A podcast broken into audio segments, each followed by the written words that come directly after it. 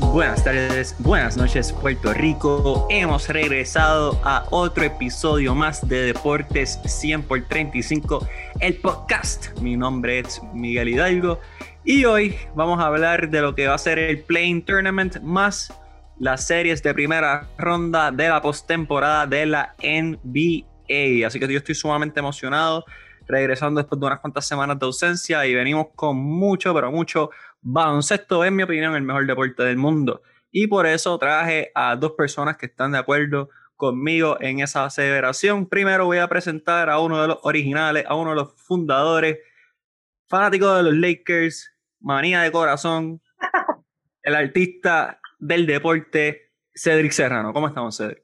Eh, estamos bien, estamos contentos, tenemos salud y lo más importante de todo es que estoy aquí con Reinberg también, que es mi enemigo y mi mejor amigo de Twitter. Así que vamos a tener un... Esto va a estar bien interesante hoy, de verdad que sí. Sí, tenemos una guerra de tuiteros que... Honestamente yo paré de Twitter ya con Cedric porque es que ya me, me cansa, me, me, me, aborrece, me, me molesta. No, pero no, no digas que te aburre. No, digas no, que no me aburre, aburro, no, me, me aborrezco, me aborrezco.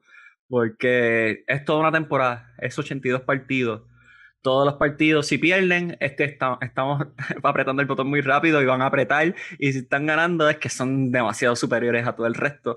En fin, fanático Laker. Y el mejor de todos, que sufrió los tiempos de Robert Sacre y todo ese resto de bacalos que nadie sabe quiénes son. Cedric Serrano tiene derecho a frontier, con todo y que a mí me moleste leerlo en Twitter.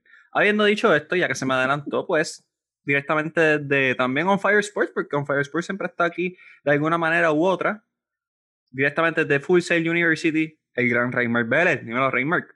Dímelo, Miguel y Cedric, aquí en Pompeado, ¿verdad? Para regresar otra vez a Deportes 100 por 35. Hablar, qué bueno que lo mencionaste, Miguel, el mejor deporte del mundo, porque yo sé que hay un grupito por ahí que se pasa hablando del béisbol diciendo que es el mejor deporte del mundo y no lo pueden probar, pero eh, ahora sí que estamos en los playoffs del mejor deporte del mundo. Y nada, bien, bien pompeado, bien pompeado de hablar con Cedric también, tener la conversación en vez de en Twitter de frente, tú sabes. Yes. Hablar con Cedric de frente. No, y un deporte donde los mejores en verdad ganan, ¿tú me entiendes? Sí. Es algo que se queda simplemente. Sí, eh, no le dan MVP a los, a los perdedores. Así que nada, esto va a ser un, un, podcast muy interesante. Eh, tenemos auspiciador nuevo. Ustedes saben que nosotros lo que hacemos es apoyar el talento local en Puerto Rico y ahora estamos colaborando y es parte de, de un negocio familiar. Si estás buscando quién te pase la máquina de presión en tu hogar o en tu negocio, puedes comunicarte al 787-922-2232 y pregunta por Miguel Hidalgo. Yo no te voy a contestar, no soy yo, es mi hermano. Así que pueden darse el lujo de llamar a Miguel Hidalgo al 787-922-2232 para que te pasen la máquina de presión en tu casa, tengas esa cera bonita para que los vecinos no se rían de ti y digan, diablo, este divo en verdad que no, no, no cuida su casa, está depreciando la urbanización. Pues mira, llamen a mi hermano que los va a poner al día con esto de el pressure watching. Así que ya sabes, Cedric, si quieres poner la casita bien bonita, tú sabes, para que todos esos Grammys que vas a ganarte con tu orquesta y tu banda, pues papi, ya sabes a quién llamar. ¿Estás claro? Habiendo dicho esto, vamos a hablar inicialmente del Playing Tournament que está ocurriendo ahora mismo, del 18 al 21 de mayo. Última hora, los Hornets han sido apabullados, destrozados, derrotados, mutilados y cualquier otra palabra que tenga que ver una pera asquerosa ante los Pacers de Indiana que ahora mismo esperan por el perdedor del partido entre los Celtics de Boston y los Wizards de Washington. Este Playing Tournament, por dar un pequeño contexto de lo que es, es que eh, los que terminaron en la novena y décima posición de cada conferencia van a jugar un partido y el ganador de ese partido se va a enfrentar al perdedor de un partido entre el séptimo y octavo clasificado para tratar de clasificar a los playoffs. Es relativamente sencillo, eh, es un solo partido, así que el equipo 9 y 10 para poder pasar a los playoffs tiene que ganar dos juegos. Si eres un séptimo o un octavo seed, pues tienes que ganar uno para asegurar tu pase a los playoffs. Creo que es bastante sencillo y si no entendieron, pues llamen a Cedric porque es que no, no sé qué, manera explicárselo de una manera más fácil. Habiendo dicho esto, Playing Tournament, el año pasado, temporada típica, estuvimos con el COVID y toda la cuestión. Eh, ¿Les parece que es un buen formato esta temporada cuando hubo 73 partidos, algo más normal comparado con el año pasado. Reimer Bell empezó con usted. Sí, eh, estoy completamente de acuerdo con este Playing Tournament. Empezó el año pasado, como mencionaste, Miguel, definitivamente ellos aprovecharon ¿verdad? el momento de que estaban en una temporada típica para poder este, aprovechar ¿verdad? Este, este tipo de formato. Y aunque fue diferente el año pasado, ¿verdad? Eh, con menos juegos, este año definitivamente se dio bien porque es un plane que le resuelve muchas cosas a la PA. Este, obviamente son 72 partidos, son 10 juegos menos, eso hay menos dinero en la liga. Este, ellos necesitan, ¿verdad? Esto, estos juegos este, extra para poder recibir, ¿verdad? Un poco más de dinero. Y eh, ayuda para el tanking, ayuda para esos equipos que estaban perdiendo, que realmente ellos dicen, pues el año que viene no voy a hacerlo, o estos años no voy a hacer muy bien, pero tengo una oportunidad eh, de entrando como décimo, noveno lugar hasta octavo lugar, ¿verdad? Para poder entrar a la postemporada.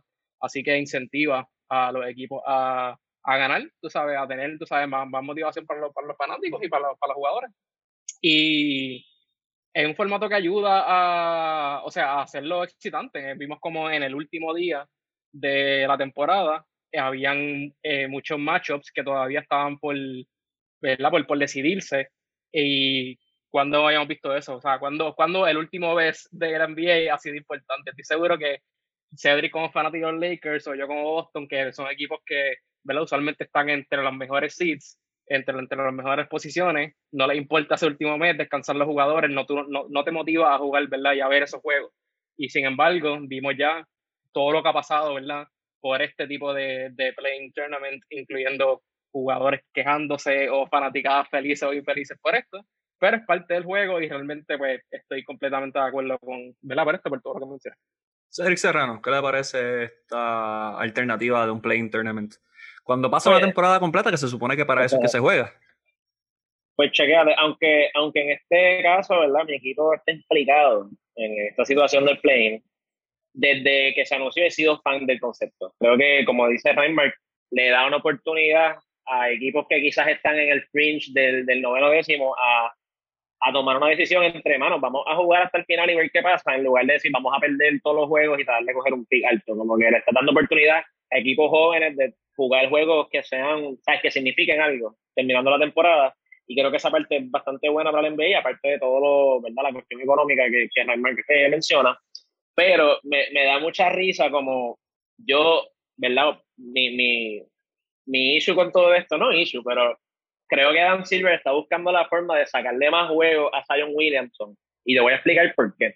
Toda esta situación del playing game empezó en la burbuja cuando Memphis tenía una ventaja bastante amplia sobre, sobre New Orleans, que era el que le seguía. Pero con la oportunidad de meter a Zion Williamson en playoffs, pues entonces crearon todo este sistema para ver si, ¿verdad? Pues podíamos sacarle par de juego al, al chamaco. Este año cambiaron las reglas, lo expandieron hasta el décimo lugar, porque decían, contra el año pasado quedó noveno décimo, a lo mejor si le damos break con un décimo lugar, pues también puede entrar y tampoco le salió la jugada. yo estoy casi seguro que, que Saren Williamson y jugadores quizás también como la Melo Ball, que lo pudimos ver hoy un, juego más, eh, también son parte de, de, que, de que esta decisión se tome. Ahora bien, si llegara a pasar que no va a pasar porque los Lakers y los Warriors van a jugar en contra, pero en un mundo en donde los Lakers y los Warriors quedaran eliminados de un playing game, estoy casi seguro que será la última vez que se daría eh, este concepto, pero por el momento está bastante cool y creo que le da una dimensión súper interesante a una temporada, o sea, a una parte de la temporada que ya de por sí es súper super emocionante, que son los ellos. Pues mira, yo no soy muy fan del playing game porque considero que se juega una temporada completa para tú demostrar que eres un equipo capaz de poder contender por un campeonato o por lo menos clasificar unos playoffs. Por ejemplo, un equipo como San Antonio, eh, que tuvo marca de 33 y 39, en la décima posición, está a cinco juegos de la novena posición. O sea, no hay razón justificable para darle una oportunidad a San Antonio. O sea, yo puedo entender que Memphis tenga una oportunidad contra Golden State porque solamente hay un juego de diferencia. Fine, I can accept that.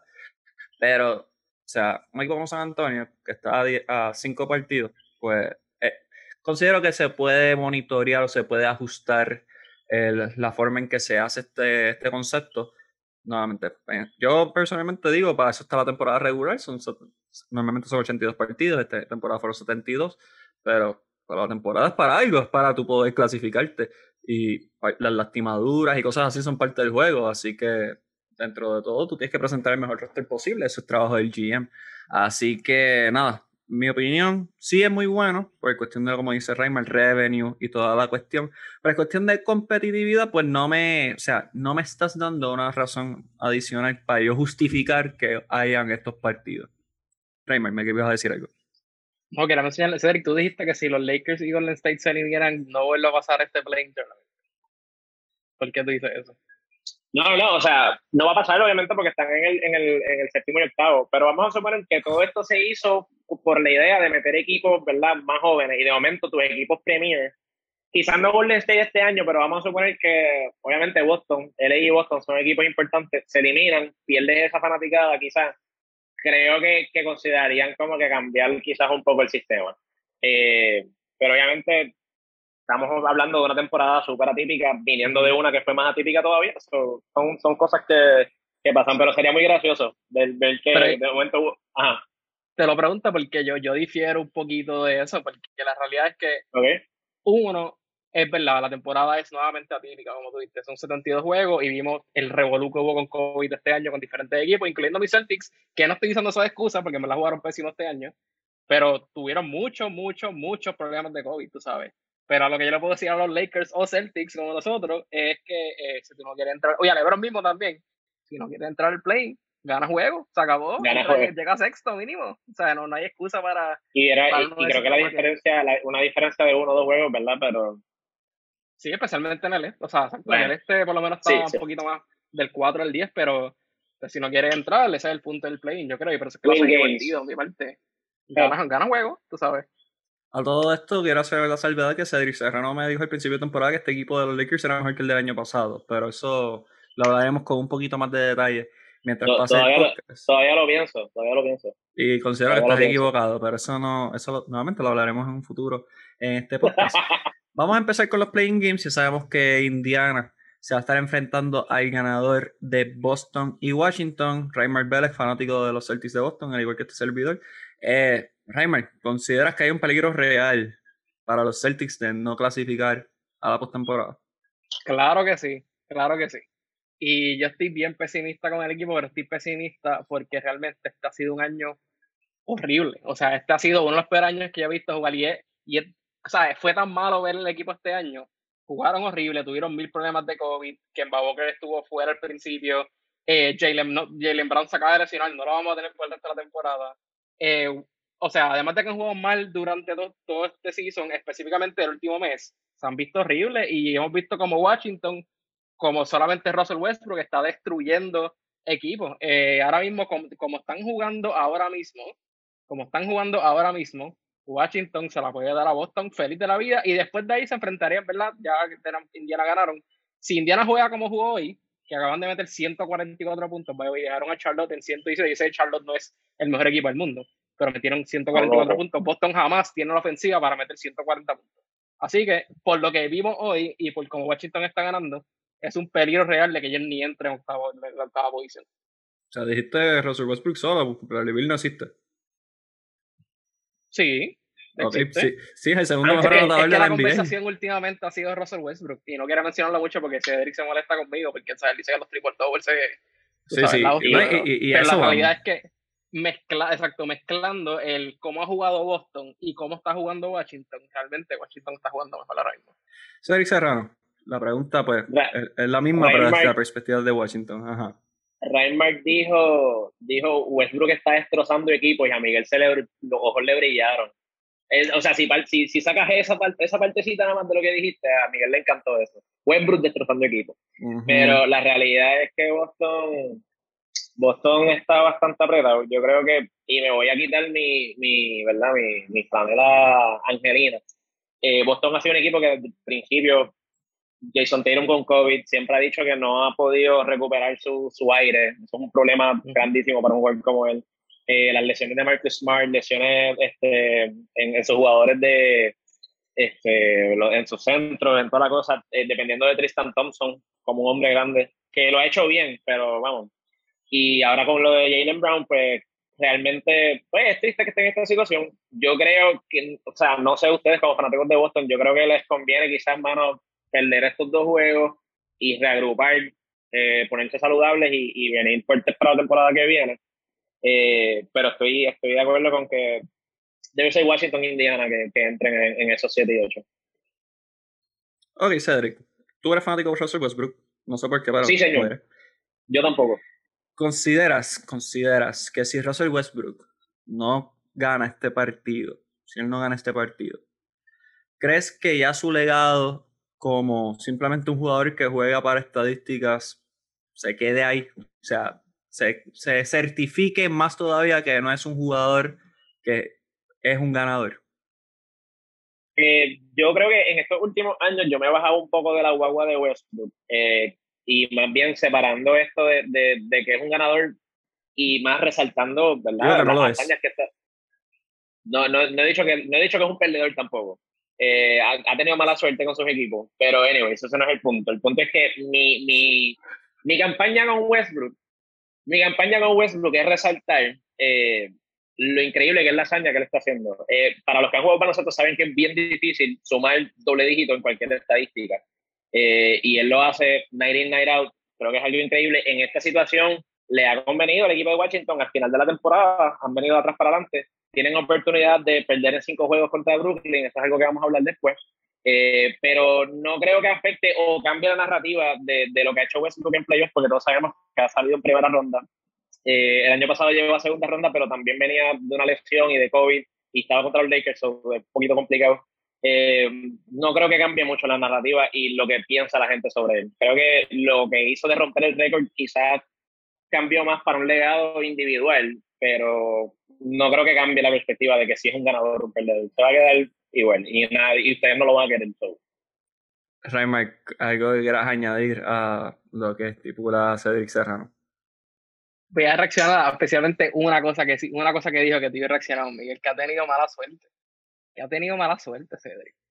Mala suerte que él ha jugado, él ha jugado con Kevin Durant, él ha jugado con James Harden, él ha jugado con Ibaka, él ha jugado con, con James Harden en Houston cuando estaba más duro o sea, él ha jugado con buenos jugadores y solamente ha entrado postemporada con Oklahoma. Eso no es mala suerte. La realidad es que, y lo hablamos por Twitter, lo hablamos en grupo, en diferentes lugares. Yo, o sea, lo que Westbrook hace claramente no está fácil. Y, por ejemplo, el mismo Rayabel, que fue jugador, que una persona que uno tiene que respetar porque fue jugador, él dijo algo importante. Él dijo, mira, hacer triple doubles no es fácil.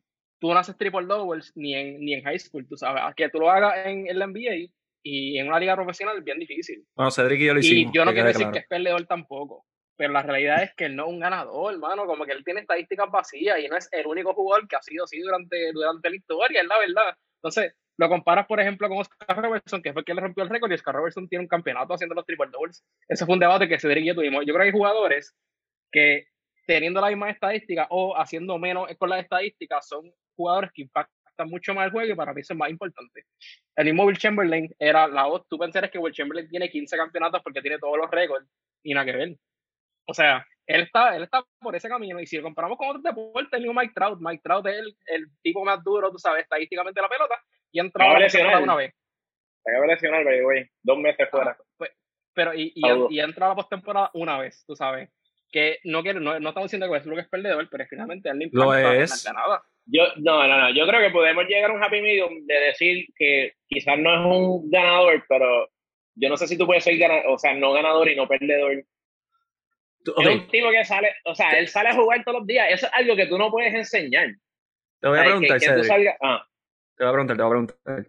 Ah, porque, bajo tu lógica, ¿Chris Paul es un perdedor, sí o no? No. No lo creo. Pero lo pensaste. Sí, lo pensé. Yo y Chris Paul ha hecho mucho más que Russell Westbrook en, en, en resultados colectivos. Así que. Son dos jugadores totalmente distintos también. No, claro, no, no estoy diciendo. Pero, pero. El problema mío es que tú me traes la comparación con Chris Paul y al final del día, Chris Paul tampoco ha ganado un campeonato, no ha llegado a una final. So, esas son cosas. Aquí en la NBA siempre el, el, problema es el mismo. O sea, tratamos de, de disminuir a los jugadores porque no tienen anillos. Y creo que de aquí a que pasen, qué sé yo, 10, 15, 20 años, se, se va a ver de la misma manera, ¿no? Eh, vamos a recordar a Westbrook quizás como un jugador que nunca ganó anillos, pero tuvo temporadas increíbles estadísticamente y quizás podemos respetarlo como se respeta un Allen Iverson en el día, hoy día, como se respeta un Charles Barkley. Eh, pero eso es una discusión que vamos a tener que tener allá cuando estemos, cuando estemos en el hogar bien viejito. Digo, claramente Russell Westbrook va a ser un Hall of Famer, claramente, o sea, no hay duda alguna. Si Tracy McGrady fue el Hall of Famer, si, oye, si Ben Wallace va a ser un Hall of Famer, claramente Russell Westbrook va a ser un Hall of Famer, pero no, no es un jugador que, que gana, y eso, eso, para mí me impacta mucho. Es como Mitch Richmond que está en esa onda de fama, promedió 30 puntos, pero ya, that's it. Como que, y, Chris Paul puede hacer lo mismo. Maravilla, pero ese es un problema también que yo tengo, o sea, vamos a justificarlo o sea, vamos a justificar que no es un ganador con, ah, ok, tiene la mayor cantidad de triple doubles en esta cantidad. Tú sabes, eso es lo que vamos a hacer. Vamos a siempre hay que ver, oye, hay, que ver, hay que ver la época también. O sea, estamos hablando de la época de LeBron James, Kevin Durant, Stephen Curry. Creo que, creo que eso hay que, que, tenerlo en cuenta también. Se hace con, con, con todos los 90 contra, contra Jordan. So. By the way, nadie merece más respeto que Allen Iverson. Allen Iverson llegaron, llegaron a una final con ese equipo de los Sixers y, y, ganarle un solo, un solo juego a Kobe y a Shaquille, mira, Allen Iverson está en otra. difícil. Esa es otra discusión que tendremos en otro momento. Pero nada, volviendo al tema original, que es el Playing Tournament. Eh, Cedric piensa que Washington puede dar el palo. Reimer está de acuerdo que puede dar el palo. Yo tengo la solución sencilla. Bradley Bill está activo de hamstring. Ha promediado 40 puntos contra este equipo de, de Boston. Si él no está al 100%, este equipo no va a poder derrotar a Boston. Y si hay alguna duda, es cuestión de que Marcus Smart y obligue a Russell Westbrook a meterle un pescozón, lo sacas del partido y ya. Mm. Queda un Bradley Bill con, con un hamstring lastimado contra un Jason Tatum saludable. Creo que es apuesta para mí. Nada, son consejos de gratis de parte de alguien que ganó campeonatos en Bonneville. Cedric también ganó campeonatos en Bonneville y él sabe de eso. Así que nada. Este ah, yo, gané, yo, gané, uno en un juvenil, en verdad. Miguel, una, una, una pregunta, Miguel, como, como fanático de Boston, este, ¿cuál sería tu escenario ideal para este equipo? Porque para mí esto ha sido una temporada de pesadilla, pero para ti, ¿cuál sería el escenario ideal? Que Dani renuncie. Ese es mi escenario no, pero, pero en cuestión de en la postemporada, la postemporada ahora, como que, ¿qué, tú crees que pasa con el equipo? Nada, en realidad el asunto es que yo pienso que pueden llegar en la séptima posición. Si ganan una séptima posición, se van a estar enfrentando a Brooklyn, se van a eliminar en la primera ronda either way. So, dentro de todo, ese es mi best case scenario. O sea, no le van a ganar a un equipo de Brooklyn. pudiese imaginar que pueden ganarse a Filadelfia, pero, pero, no está Daniel Tice ya. Lo que tengo es Robert Williams, Tristan Thompson, que considero que obviamente en Bit va a dominar. Hay que ver cómo Ben Simmons viene. Ben Simmons es el que va a determinar si hacen un run largo o si van a simplemente escocotarse como hacen todos los años. Porque mi escenario ideal, eh, mi escenario ideal es que ellos pierdan los dos, pero que pierdan los dos. O sea, yo no quiero que entren. Porque como, nuevamente, nuevamente, ellos no van a ganar ninguno de los dos equipos. Si tuvieran que enfrentarse a uno, pero creo que sea Filadelfia, porque le hemos ganado en los últimos años, obviamente es un equipo diferente. No le vamos a ganar a Filadelfia, pero pues hay algo de chance ahí, porque Brooklyn nos va a partir, tú sabes, nos va a partir.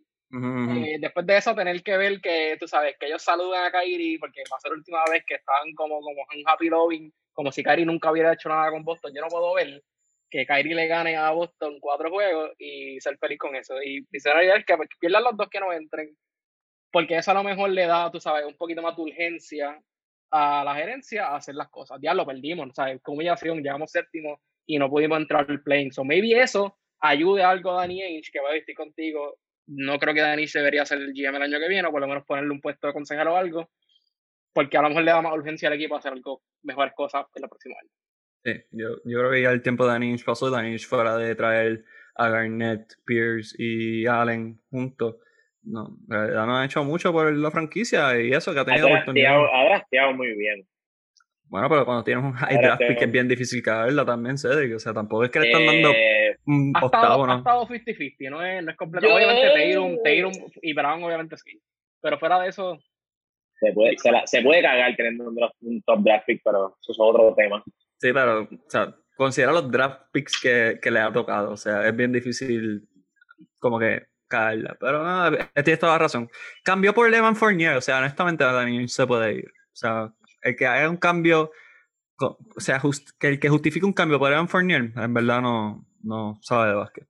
Pero nada, este, tenemos ese detalle ahí, así que vamos a estar pendientes de quién gana esa serie ese partido entre Boston y Washington, que se va a enfrentar a Indiana eh, en lo que es el Playing Tournament. Y ahora vamos a la conferencia del oeste, que es la que Cedric pues, está sumamente atento, porque sus Lakers, los actuales campeones de la NBA, se van a estar enfrentando a los Golden State Warriors, eh, que están actualmente en la octava posición en la división oeste. Cedric, dime, yo no quiero preguntarte cuán preocupado estás, porque sé que no estás preocupado en lo absoluto, pero ¿qué concern tienes del equipo como tal en estos momentos? Eh, el concern más grande ahora mismo es que vamos a enfrentarnos a Steph Curry, que está, está a lo loco por ahí. Eh, aparte de eso, obviamente, la salud. Yo entiendo que el equipo de ley completo, y cuando digo completo es con un LeBron quizás a un 85%, vamos a suponer que el LeBron está en un 85%, creo que todavía se perfila entre los favoritos en, en, esa conferencia, y más bien con los matchups que, que, pudieran estar teniendo en el futuro. Eh, Anthony Davis ha venido jugando bien, ya se ve bastante recuperado. Andre Drummond con LeBron en cancha, creo que está, este, su IQ está mejorando un poco porque realmente no estaba luciendo como se le esperaba. No como se le esperaba, porque yo no esperaba tanto de Andre Drummond sin LeBron. Porque cuando tú, obviamente... te voy a corregir ah. ahí, como se esperaban eh, los fanáticos del Lakers que iba a jugar. Porque son los únicos que pensaban que Andre Drummond iba a ser por. Bueno, puedes continuar. hay muchos fanáticos de los Lakers que pensaban que Andre Drummond era Will Chamberlain. Y obviamente, si tú ves los juegos de NBA, tú sabes que Andre Drummond es un jugador que rebotea muy bien, es enorme, es móvil, pero no es muy inteligente. Y en contraste con Mark Gasol, que, que últimamente también se ha visto muy bien dentro de la, dentro de la ofensiva de los Lakers, eh, y más cuando están jugando sin point guard. Eh, Marc Gasol es un tipo que te da la bola en la pompa y puedes correr la ofensiva a través de él. Y defensivamente, ante ciertos matchups con hombres grandes, también te puede hacer el trabajo, obviamente en minutos, en minutos limitados y, y ¿verdad? Este, durante el juego. Creo que esa combinación de Drummond y Gasol, eh, con minutos aquí, minutos allá, y obviamente Anthony Davis en la 5, en la que va a ser, debería ser el, el line-up final para todos estos juegos en playoff, pues va a tener efecto. El Super Casa ha venido jugando también bastante bien y defensivamente, que, que es lo más que, que necesitamos que, que, funcione y que engrane, obviamente contra un equipo como Golden State, eh, se, ha, se, ha, visto bastante bien. Obviamente espero un juego súper reñido. Este yo creo que es el, el, el, cierre de temporada con broche de oro para la NBA. El tú tener a Stephen Curry enfrentándose a LeBron James con toda la historia que tienen entre ellos dos, va a ser un juego espectacular. No espero menos de Stephen Curry ni Draymond Green tampoco. Son, son jugadores que que, viven para este tipo de escenarios. Eh, de dos modos, entiendo que los Lakers deben ganar simplemente por la, la, la, ventaja que van a tener en el interior. estamos hablando de un Anthony Davis que se va a enfrentar a, a Draymond Green, a Jordan Bell quizás, a, a, a Toscano Anderson, eh, dependiendo los, los macheos que tenga Golden State para ellos. Así que deben salir, deben salir bastante cómodos. Eh, pero obviamente Golden State entiendo que, que debe, debe, entrar también en el octavo. So, ¿Qué pasa con eso? Raymond, ¿qué te parece esta serie específicamente, como menciona Cedric? Stephen Curry, actual eh, líder en anotaciones de la NBA, y ha anotado 30 puntos en 21 de sus últimos 24 partidos, llevan 6 victorias en Ristra. Eh, ¿Crees que en realidad tienen una oportunidad legítima de poder derrotar a estos Lakers? Hay una oportunidad bien, la hay porque, porque tienen a Steph Curry, pero no es tan grande como uno piensa. Es la única razón por la cual ellos pueden ganar porque es un juego contra Stephen Curry, pero no deberían, no deberían. O sea, los actuales campeones lleguen séptimo, lleguen octavo, siguen siendo hasta cierto punto los favoritos para ganarlo todo. En verdad, a ese nivel voy a llegar porque ese equipo realmente, o sea, yo estoy con Cedric de que está mejor que el año, que el año pasado. Yo sé que Miguel no concuerda con eso, pero yo sí, yo sí lo creo. Lo que pasa es que han tenido lesiones, pero bueno, la lesión no, la lesión de LeBron específicamente. La lesión. La lesión. Pero como quiera, no es excusa para que pierdan para que pierdan, ¿verdad? Cuando jueguen. O sea, Golden State es un equipo mil veces inferior a, lo que, a lo que son los Lakers, especialmente sin Clay Thompson. Cuando un equipo depende de Andrew Wiggins, yo creo que hay un problema, tú sabes, un problema bastante grande. Este... jugando bien también Wiggins, ha, tirado, ha tirado muy buenos juegos, pero ok. Sí, pero si Wiggins les mete 20 puntos a los Lakers, deberían, deberían, tú sabes, pensarlo bien, porque un equipo sumamente defensivo de los Lakers y no hay nadie en ese equipo que pueda hacerle algo a los Lakers que no sea llamado Stephen Curry. So, no, si hay un chance, si hay un chance. Bien mínimo, bien mínimo. Los Lakers no deberían perder contra Golden State. Los Lakers, para dar un poquito de contexto, están en número 22 en ofensiva, 16 en rebotes, 15 en asistencias, pero es el segundo mejor equipo defensivo dentro de la NBA, mientras que los Warriors son número 12 en ofensiva, 22 en rebotes, primero en asistencia y 18 en defensa. Así que estamos viendo un contraste de estilo muy interesante. Vamos a ver si la ofensiva de los Warriors o la defensiva de los Lakers salen victoriosos, todos esperamos que en realidad ganen los Lakers. O sea, sería ridículo, bochornoso hasta cierto punto que los Lakers no ganen este partido. Pero nada, independientemente, el ganador de este partido va a asegurar su pase a los playoffs en la séptima posición, mientras que el perdedor va a tener que esperar por el ganador del partido 9 y 10, que son los Memphis Grizzlies contra los San Antonio Spurs. Seri Serrano, ¿Quién tiene ganando ese partido? Debe, ganar. Debe ganar Memphis. Eh, pero nunca, yo a mí no me gusta descartar a Popovich en este tipo de juegos. Y más cuando estamos viendo que, ¿sabes? Estamos enfrentando a Greg Popovich con, este, con Jenkins, que, son, que es un coach relativamente joven.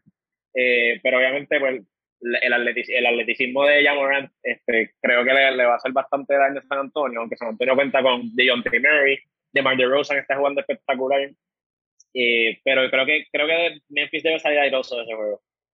Y más bien que estamos esperando un matchup con Golden State, un rematch de ese último juego del domingo, que estuvo buenísimo. Ese juego, este, Dylan Brooks, creo que Dylan Brooks salió por 6 fouls quedando 6 minutos y el juego estaba, no sé si estaba en empate o estaba eh, por 2 o una cosa así. Pero realmente Dylan Brooks le dio 18 fouls a Stephen Curry. Lo que pasa es que cantaron 6. Así que eh, hay, hay, una, hay una, ¿verdad? Hay una riña ahí chévere. Memphis, Memphis viene con, con intenciones de, ¿verdad? Pues de eliminar a San Antonio y enfrentarse a Golden State y tratar de dar la lucha por eso está boludo. Raymond, ¿quién te ganando ese partido? Puede ganar Memphis. Quiero mencionar que en verdad vaya hoy qué partido más aburrido va a ser este. Porque San Antonio, nadie quería San Antonio, San Antonio. ¿verdad? En cuestión del valor del entretenimiento. Pero pues New Orleans eh, no pudo salir, tú sabes, todo el mundo quiere ver a Zion por lo menos jugar contra Yamoran en este juego. Y no se dio, eh, pero Memphis debería ganarlo cómodamente. Ofensivamente, San Antonio es de los peores equipos. Eh, están, están 21 en offensive rating y 18 en defensive rating. Realmente están ¿verdad? debajo de, de, lo que es promedio de, ¿verdad? de la estadística y son el peor equipo tirando de tres. O sea, literalmente no estoy hablando de los equipos de playoff, estoy hablando en general. Así que son equipos que dependen demasiado de la pintura. Pues tienen a DeMar DeRozan, que es un jugador que últimamente, sí, este año jugó bien y últimamente está tirando de tres, pero tú sabes, es el epítome de, del mid, del mid range, de lo que queda, ¿verdad? Los jugadores que tiran mid range.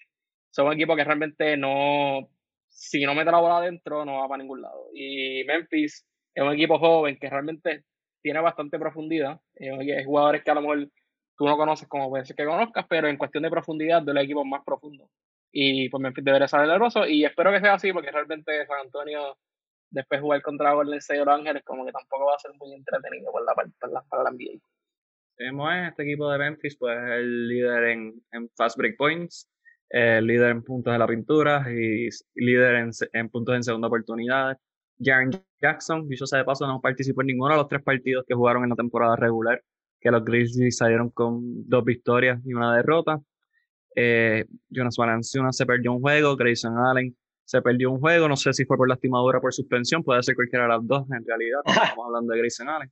Pero nada, es un partido, como menciona Raymond, es de muy poco interés. Este, San Antonio claramente no es el San Antonio de los 2000 donde estaba Tim Duncan, eh, Manu Ginobili y Tony Parker. Esto es simplemente un proyecto en reconstrucción que parece que va a tomar un poquito más de lo que se esperaba allá en San Antonio. Habiendo dicho esto, hablamos del Playing Tournament, vamos a hablar de los partidos que ya sabemos que existen dentro de la postemporada oficial de la NBA. Vamos a empezar con los forces de cada división. Vamos a empezar primero con los Clippers y los Mavericks. Los Clippers son el number 4 seed, marca de 47 y 25, mientras que los Mavericks de Dallas tienen marca de 42 y 30. Un rematch de la postemporada pasada, donde Luka Doncic hizo party con los Clippers y si no hubiese sido por una lastimadura a Kristaps Porzingis, quién sabe si a lo mejor le hubiesen dado el palo a los Clippers. Habiendo dicho esto, Rey Vélez, ¿quién tú crees que sale airoso en esta serie de los Clippers y los Mavericks? Los Clippers deben salir airosos, nuevamente deben salir ganando. Este año es el año que los Clippers, si quieren ganar en algún momento, tiene que ser este año. Eh, el año pasado, de la temporada típica, los Clippers clipearon, como se podría decir, pero yo le yo de beneficio de la duda a un montón de equipos el año pasado, cuando se canceló la temporada, cuando terminó la temporada en marzo y regresamos otra vez en agosto. Eso es básicamente una temporada nueva, así que lo que los Clippers estaban haciendo, igual que equipos como Milwaukee, estaban haciendo durante el principio de esa temporada, definitivamente no se vio lo que hicieron la postemporada, y pues, pues clipearon, como quien dice, este año, el segundo año, están más acoplados, realmente es un equipo que nadie está hablando de ellos, gracias a Dios, porque no les convienen, eh, pero ellos están ahora mismo segundo en el rating, tienen un 6.2, están tercero en ofensiva y séptimo en defensa. O sea, ellos han jugado excelente, excelente baloncesto este año, todo el año. Nadie ha hablado de ellos. Vaca no ha jugado los últimos, qué sé yo, como 30 juegos. O no han tenido Vaca y no han tenido jugadores lesionados como Patrick Beverly y con todo 10 han salido un montón de velas de juego. Vamos a ver lo que hacen en la postemporada. Este es el año que si ellos quieren ganar, tienen que llegar, o sea, tienen, que hacerlo, punto. Porque el año que viene no sabemos si Kawhi Leonard va a estar ahí dependiendo de lo que pase esta temporada. Eh, Dallas, por otra parte, increíblemente llegar tan quinto, el año pasado eran sexto. Para mí, ellos tienen peor equipo que el año pasado. Y ellos no fue hasta la segunda temporada, hasta la, la segunda mitad de temporada, que empezaron a jugar mejor. Este, y este último mes han estado, ¿verdad? Lucas estaba en otra. Tienen a Porzingis otra vez. Pero por cuestión de experiencia, cuestión de equipo en overall, creo que los Clippers tienen, ¿verdad? Tienen mejor equipo, ya, ya conocen cómo juegan. Y pues deberían los Clippers salir en este, en esta, en este matchup. Cedric, sabemos que obviamente no eres fan de los Clippers, eres fan de los Lakers, así que no hay nada en tu corazón que permita que vaya a los Clippers, pero eh, ¿consideras que ellos tienen que tener una serie dominante para despejar cualquier duda que tuvieron el año pasado cuando Lucas, pues, a la larga hizo un party ante dos de los mejores defensores de perímetro que son Kawhi Leonard y Paul George? Eh, mira, sí, yo, yo uh, concuerdo con Reimer en mucho de lo que comenta. O sea, el, equipo de los Clippers este año, a diferencia del año pasado, vinieron en baja, o sea, no, no sacaron el pecho como el año pasado. Eh, hicieron, hicieron ajustes en su roster eh, y creo que mejoraron un montón en cuestión de, personal y en cuestión de, de dirigente también. Y, y no estoy diciendo que Tyron Lue sea mejor que Doc Rivers, pero en ese equipo específicamente creo que Tyron Lue ha tenido eh, más efecto. Entonces, ¿Qué pasa? Esta serie la vimos el año pasado.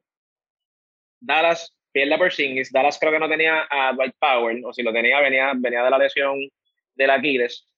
Y, y como bien dijo Miguel, Luka Doncic hizo un party. Kawhi Leonard, Paul George, lo que fue, el que fuera a guardiarlo, cogió, cogió canastos en esa serie. Por eso mismo es que entiendo que los Clippers deben dominar esta serie completamente. Van a ser juegos cerrados, pero los Clippers van a terminar, ¿verdad? Este, por lo menos un 4-1, yo creo, porque van a mandar un mensaje de que ya este no es el mismo equipo del año pasado. Eh, cuentan con Ryan Rondo, eh, cuentan también con Kawhi Leonard, bastante descansado, yo creo, este, no, y Sergi Vaga también. Así que defensivamente están más completos. Subacha venía jugando muy bien. Eh, yo creo que una de las estrategias, ¿verdad? Para, para los Clippers debe ser dejar que Tim Hardaway Jr. siga tirando las pase, pase. No, no, no, no, que tire todo lo que, que, tenga que tirar. Y, y verdad, no, pero realmente entiendo que los Clippers deben ganar. No, no estoy, estoy diciendo esto y estoy vomitando en mi, verdad, dentro de mí mismo, porque odio los Clippers. Lo que hicieron estos últimos dos juegos de la temporada fue despreciable. Al perder contra Houston y Oklahoma City, los dos equipos que están tanqueando, o sea, asqueroso. Pero de cierto modo es una estrategia media snarky, como con un wink wink a, a los Lakers y a crear como que esta controversia, pero entiendo que los Clippers están ready y saben cuál es la misión. Eh, por lo menos de la primera ronda van a salir. Ok, me gusta. Este, bien importante, esa firma de Rayon Rondo creo que le brinda esa figura que sabe ganar, aparte de Kawhi Leonard. Este, es un upgrade a todo lo que puede proveer un Patrick Beverly, que solamente es un factor defensivo. Eh, y complementa a un Reggie Jackson que puede ser un carrito loco tal como lo es Tim Hardaway Jr. y tal como lo es Russell Westbrook, etcétera, etcétera. Así que creo que Rayon Rondo va a ser una pieza importante en este playoff run de los Clippers. Yo también tengo los Clippers mandando un mensaje, yo diría un 4 a 1 más que un 4 a 0, pero no me sorprendería si barrieran esta serie eh, los Clippers. Ahora vamos a hablar del 4 versus 5 del este. Nadie tenía esto, nadie. O sea, no hay alguien que pueda venir y decirme, yo tenía a los Knicks en la cuarta posición y a los Hawks en la quinta. Ambos con marca de 41 y 31, ambos con dirigentes nuevos. Los Knicks están con Tom Thibodeau, los Hawks están con Nick McMillan. Wow, qué temporada para ambos sextetos que pues estamos tradicionalmente acostumbrados a reírnos de ellos, pero han hecho grandes cosas en esta temporada. Reimer Vélez, primero antes de hablar de la serie, ¿qué te ha parecido lo que ha sido la temporada para ambos los Knicks y los Hawks? Mano, un aplauso para los Knicks específicamente. Los Hawks yo los tenía en la, la postemporada. Yo los tenía afuera, no los tenía a quinto lugar, pero los tenía, tú sabes, de entre el 7 o el 8. Eh, yo no esperaba que llegaran, tú sabes, quinto lugar. Pero pues Boston hizo lo que hizo y Miami también jugó malísimo este año. Y pues son cosas que pasan. Eh, pero los Knicks, mano, eh, un súper aplauso para ellos. Ya era hora de que entraran nuevamente a la postemporada. ellos tienen la mejor fanática de todo el NBA sí, Cedric, te estoy mirando a ti porque no son los Lakers, son los Knicks. Ellos van a todos lugares a apoyar ese equipo. Eh, y mano, me, alegro por ellos, tú sabes. Me, alegro por ellos, me alegro por ellos. Yo, yo no soy fanático de Nueva York de ningún equipo, pero los Knicks le he cogido tanta y tanta y tanta y tanta y tanta pena que me alegra que hayan entrado este año como cuarto vuelta. Un Tibiro en hizo un excelente trabajo. Eh, Julius Randall, tú sabes, definitivamente most improved player, podría estar, ¿verdad?, en, en los All-NBA teams o sea, tú miras al equipo y tú dices, hermano, ¿qué, ¿qué, es esto? ¿Qué, ¿Qué, tiene Julius Randle para jugar aquí? Y la realidad es que, o sea, han jugado mejor de lo que esperaba. Ahora mismo, este match es súper interesante, ¿verdad? Con los números que tengo aquí, Miguel mencionó, ¿verdad? Que los dos terminaron con 49 y 21, pero no solamente eso. Los dos terminaron 25 y 11 en su cancha y 16 y 20 away. O sea, verdad con el mismo récord literalmente. Y son dos estilos bien diferentes porque los Knicks en ofensiva son malísimos. O sea, yo no sé cómo ellos llegan tan lejos, ¿verdad? Ellos ganan solamente con defensa y Atlanta por el otro lado son buenísimos en ofensiva. So, va a ser un, o sea, va a ser un, un clash de estilo bien diferente. Va a ser un equipo completamente defensivo, sin muchos jugadores ofensivos, contra un equipo ofensivo sin nada de defensa. Así, que, en verdad, un aplauso para los dos. Y tengo que escoger ahora quién va a ganar. O, sí, sí, dime, dime, quién va a ganar antes de ir a Cedric. yo se me hace difícil pensar que los Knicks vayan a ganar la serie porque no tienen la experiencia, o sea, llevan 8 o 9 años sin entrar. Yo siento que Julius Randle está solo por esta parte de que ya están, ¿verdad?, en los playoffs. Eh, ninguno tiene experiencia en ese equipo, son bien jóvenes. Lo que hicieron en temporada no creo que se vaya a reflejar lo que hicieron en la postemporada. Y creo que Atlanta tiene mucho mejor equipo, está mucho más profundo, le están llegando otras piezas y pues creo, a pesar de que no tiene la experiencia tampoco que tiene los Knicks, creo que la ofensiva de Atlanta va a ser mejor que la ofensiva de los Knicks y tengo a Atlanta ganando la serie. Me gusta. Cedric Serrano, su opinión acerca de esta serie Knicks versus Hawks. Mira, yo este, estoy bien contento por los Knicks también. Eh, con obviamente Julius Randle, ex Laker, eh, me, me, me, me, duele porque obviamente estaba acá y ahora está allá, pero verlo, verlo este, florecer y, y convertirse en el jugador que se está convirtiendo, es, como, bueno, es como tu ver a tus hijos, ¿verdad?, ser exitosos en la vida y es bien cool. Eh, y por otra parte, ¿verdad? Pues Thibodeau, este, esta historia de Derrick Rose, yo a Derrick Rose yo siempre lo, lo he admirado un montón, la, la, la, adversidad que ha tenido que enfrentar y el nivel que está jugando ahora mismo es buenísimo. Y nada, el resurgir de Jake Barrett es un equipo que, que, que, es bien divertido de ver, aunque ofensivamente son una porquería, son, son divertidos porque son fajones. Eh, Atlanta, por el, otro lado, también. Atlanta ofensivamente, super, un tremendo espectáculo. Tienen a Bogdanovich saludable, John Collins y Trey Young se llevan bien de nuevo. Capela, aunque es la única arma defensiva que tienen, eh, también en ofensiva ayuda un montón. Pero yo, yo pienso que esta va a ser una de las series más interesantes de la primera ronda. Creo que se va a ir a siete juegos. Yo tengo a los Knicks ganando solamente con la salvedad, y lo escribí aquí, que eso va a ser un bloodbath. O sea, eso va a ser un, eso van a ser siete juegos a muerte. Y, creo que la defensa es la que va a prevalecer. Eh, ellos tienen, aunque ofensivamente los Pengares son un asco, eh, aparte de Derrick Rose, tienen tipos que pueden defender a, a pueden, pueden tirarle diferentes macheos y eso los va a afectar un montón. Y obviamente la experiencia va, va, va, va a ser un factor en, este, en esta serie. Eh, sé que Raymond no lo mencionó, pero Rose sí es un tipo que tiene experiencia en playoff y creo que es ah, un tipo que tiene hambre y es excelente y ha demostrado hasta ahora ser excelente líder, al igual que Julius Randle.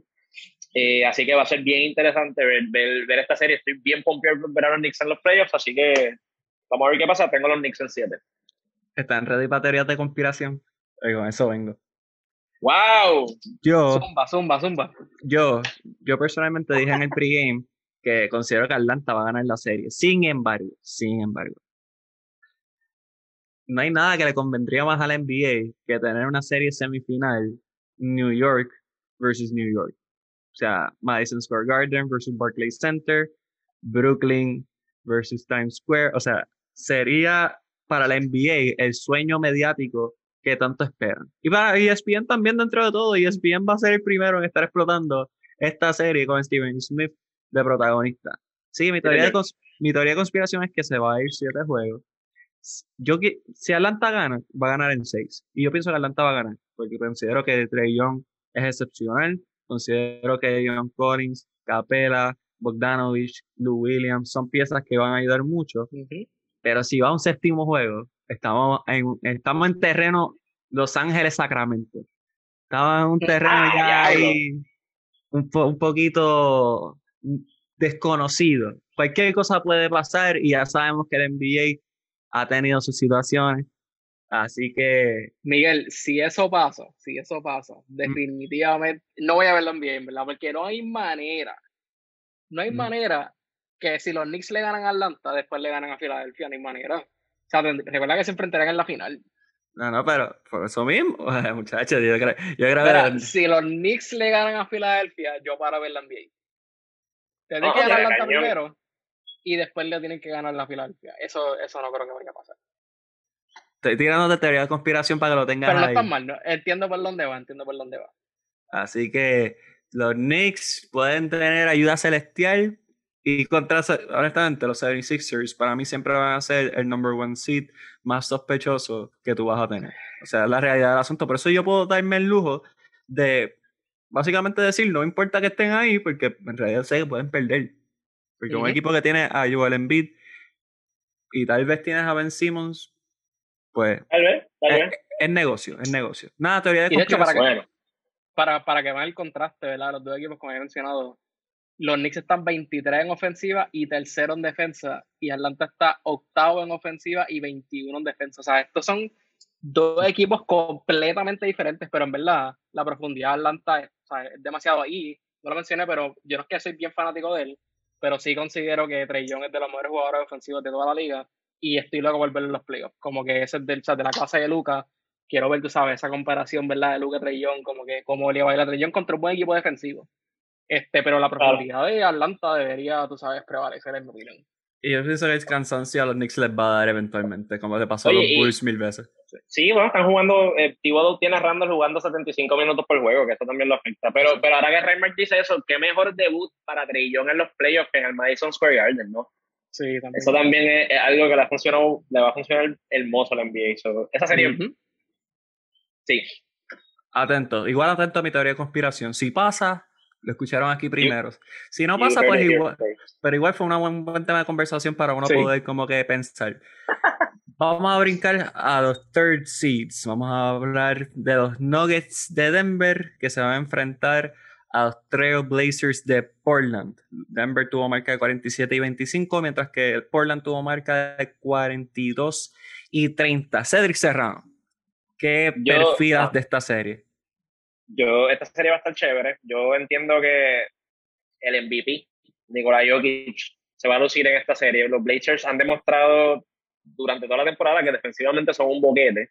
Eh, obviamente cuentan con Lillard, cuentan con McCollum, Norman Powell ha engranado bien con ese equipo. Pero no, no, tienen, no tienen contestación para Jokic, no tienen contestación para Michael Porter Jr. tampoco. Y de cierto modo, aunque sí les va a hacer falta, porque en los playoffs tú sí necesitas un creador de perímetro como, como lo es Jamal Murray, el hecho de que Jamal Murray no esté en cancha, siento que le ha dado la responsabilidad ofensiva en una mayor escala a Nikola Jokic y ha hecho que la ofensiva pues, pues corra un poquito, no mejor, porque no quiero tirarle la mala a Murray, pero, pero ha abierto otras dimensiones dentro de la cancha para, para ese equipo. Así que creo que, que creo que Denver debe ganar esta serie 4 a 2 esto es una venganza también de la, la, serie del 2019 que tuvieron, que creo que se fue a siete juegos en, en, los, en los Western Conference Semifinals. Así que esta serie va a estar interesante. Va a ser un, va a ser un shootout, pero debe ganar Denver.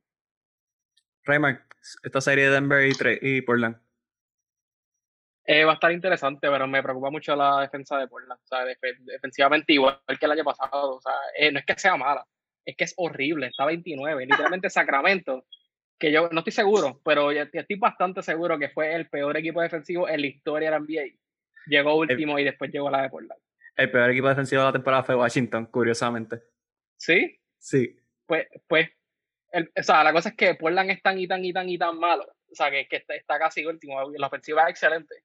Pero este año específicamente ya había muchos rumores del cambio. Como que este año específicamente a la gente le encanta Lillard, pero vimos mucho problema con el equipo. Vimos, es la primera vez que yo veo que pues están hablando del coach, que no va a estar el año que viene, como que hay muchos rumores que realmente afectan al equipo. Hicieron el cambio, ¿verdad? Por, eh, por Norman Powell, pero me da mucha pena que Murray no esté en los playoffs y con todo eso sin Murray sin Murray, como que era considerado a Denver como equipo inferior, eh, un, eh, superior, perdón. Eh, mi, eh, Cedric dijo que, de, que sin Murray la ofensiva ¿verdad? unlock con Jokic, yo estoy completamente de acuerdo porque Murray es un scorer, él no es un facilitador. Lo que sí unlock que no mencionaste a Kevin Porter Jr., a, a Porter Jr. A Michael eh, Porter, a Michael Porter Jr., o sea, un jugador tercer año que ya está proyectando como un tipo que te puede meter 30 puntos por juego en un futuro. So, toda esa carga ofensiva que Murray tenía la está llevando por Junior. Me da, ¿verdad? Quiero ver lo que hacen los playoffs porque realmente para que lleguen, creo que ganan la serie, ganan la serie, pero para que lleguen por lo menos a una final o sean bien contendores, por Junior va a tener que, tú sabes, que sacar, sacar pecho, que realmente es un jugador que no tiene miedo, no tiene miedo a jugar. Eh, y está ready, ¿verdad? Pues para lo que venga. No tienen a Willie Parton ahora mismo, ¿verdad? Que son una baja, ¿verdad? Malita. Pero pues Aaron Gordon ha hecho el trabajo con el cambio que hicieron, Nicolás Jokic el MVP, y pues hasta el mismo Facundo Campazo está jugando excelente. Que hoy he escuchado a todos los analistas y todas las personas ¿verdad? americanas que no conocen realmente quién es Campazo decir, mano, que muchos chavos ese Campazo, que mucho defiende, como que la gente está bien, los jugadores están bien molestos con él, y nosotros como puertorriqueños como que, mira, nosotros lo jugamos contra él todos los años en Argentina. Nosotros sí supieran. Sí supieran. Eso mismo. Si supieran como que todo el daño que le ha hecho Puerto Rico y a toda Latinoamérica, tú sabes, en todos los países que juega, contra quien juega. Este Campazo es un excelente jugador y nada, el punto pues Denver para mí es un equipo ¿verdad? superior, a pesar que no tienen a Murray. Después de ahí se pone un poco complicado, pero el que hay que ver ¿verdad? con este equipo específicamente a Michael Porter Jr., que si ese jugador hace lo que él hace proyecta de él, realmente pueden llegar bien lejos. Ok. Voy a ir parte por parte. Voy a empezar con que cuando Campazo le ha hecho daño a Puerto Rico, todos los jugadores que juegan FIBA le hacen daño a Puerto Rico. O sea, la realidad del asunto es que Islas Vírgenes con jugadores de División 2 estuvo a un quarter de ganarle a Puerto Rico. Así que, nada, Facundo Campazo, si vamos a hablar de su referencia, vamos a hablar de cuando jugó con el Real Madrid y ganó campeonatos en una liga seria, competitiva. no, no, FIBA, no FIBA contra Puerto Rico porque eso no es nada, no, es nada impresionante. Ahora, habiendo dicho esto. Ouch. Este, este equipo, yo he sido fanático de Portland siempre. Yo fui de los que dijo desde que Lillard era de Weaver Stick que iba a ser novato del año, iba a ser una estrella y pues dicho y hecho, eso es lo que es. Este equipo de Denver, a mí particularmente, no me, no me convence. O sea, nunca me ha convencido. No me convencía Jamal Murray, no me convence todavía. Nikola Jokic para mí es el mejor central de NBA, eso no tengo duda. Pero este, sí se va a estar enfrentando a, una, a un poste como Nurkic y cuando salga Nurkic entra en Scanter que lo van a chocar. Obviamente no, él no, ellos no van a pararlo porque a Nikola Jokic no lo va a nadie, pero le van a hacer la vida compleja y yo no creo que haya alguien en Denver que le pueda hacer la vida compleja a Damian Lillard. Este Michael Porter Jr. pues sí, se puede meter 30, pero también puede meter 6. O sea, tiene sus momentos donde el shot selection se pone errático, se desespera, la bola no va. El año pasado se quejó porque la bola no estaba llegando donde él. O sea, creo que este equipo de Denver eh, tiene, tiene deficiencias notables y creo que Portland puede explotarlo, especialmente porque tiene el mejor backcourt de los dos. Así que yo tengo a Portland dando el upset eh, en seis partidos. Creo que Damian Lillard se va a volver loco. Creo que va a seguir demostrando que es uno de los mejores armadores. Independientemente, ganen o no ganen los Blazers, no va a ser por Damian Lillard, sino por supporting cast eh, mencionaron a Norman Powell, yo sigo diciendo que ese cambio por Gary Trent era sospechoso, a mí Gary Trent me encantaba como jugador. Norman Powell a mí, no sé, no, no me convence, aunque tiene un gran porcentaje de tres puntos. Eh, Carmelo claramente es un jugador que todavía puede ser efectivo, eh, aunque LeBron nunca hizo nada por salvar su carrera. Así que, nada, ah. Cedric, todavía no hay forma de que tú me puedas encontrar ocho jugadores en tu roster mejor que Carmelo Anthony. Pero eso en el caso independientemente, considero que Portland va a dar la sorpresa en esta serie. Te voy a dar tiempo para que te defiendas antes de brincar a los Bucks y a los Heat. Si quieres añadir algo más. No, no, no. Carmelo, el problema de los Lakers con Carmelo era el fit. Y eso, eso, eso me va a tomar tanto tiempo explicarlo. Y como que, pero nada, está jugando muy bien. Y creo que va a tener un, un revenge, eh, Denver Revenge Series aquí con, con, con Portland. y mi, problema mayor también es como lo, ¿sabes? Lo, lo que se los whispers, tú sabes, lo que, todo lo que ha llevado a ese equipo Portland este año. Hay demasiados rumores, o sea, hicieron los cambios. A Teristotso, ¿sabes? Supuestamente ya no va a estar el año que viene, que ya de por sí ya vienen con ese bagaje. De Melilla está más molesto con la franquicia últimamente y tú lo notas como que en los comentarios y como él se expresa ante el Miria, que a pesar de que un jugador que todo el mundo lo quiere, él no se siente conforme. Y como que yo siento, yo creo que si no hubiera pasado todo esto alrededor del equipo, yo cojo a Portland, porque realmente es, técnicamente es el mejor equipo que el año pasado, aunque no lo han demostrado este año. Mm. Este, pero no sé, creo que tienen muchos rumores alrededor de ellos, ya pensando el año que viene. Y honestamente, siendo en las peores defensas, Jokic va a tener un party, o sea, un party, él solo nada más va a tener un party contra Portland. Y yo sé que el líder de un caballo también te puede dar en serie, la regla asunto. Pero Denver, o sea, Jokic está a otro nivel. O sea, honestamente, Jokic está al nivel de líder que te puede ganar en serio este año. By the way, Terry Stoss para mí es uno de los dirigentes más overrated que tiene la NBA, pero eso es una conversación. En otro momento creo que ha tenido muchas oportunidades para llevar este equipo lejos y no lo ha hecho, así que ese es otro, otro dato que en realidad no me sorprende que Terry Stoss esté en el hot seat, creo que debe estar en el hot seat hace mucho tiempo, igual que Danny Ainge.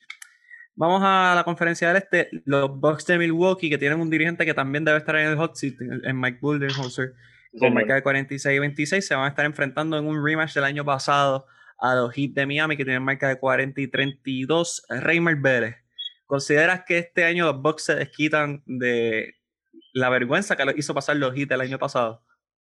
Sí, y tienen que hacerlo.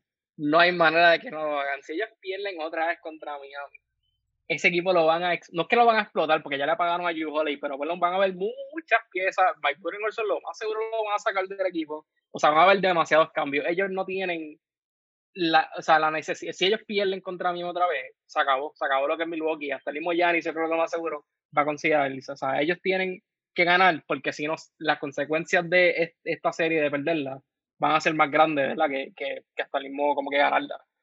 Eh, habiendo dicho eso, Milwaukee, yo creo que este año está, como los Clippers, está más concentrado que el año pasado.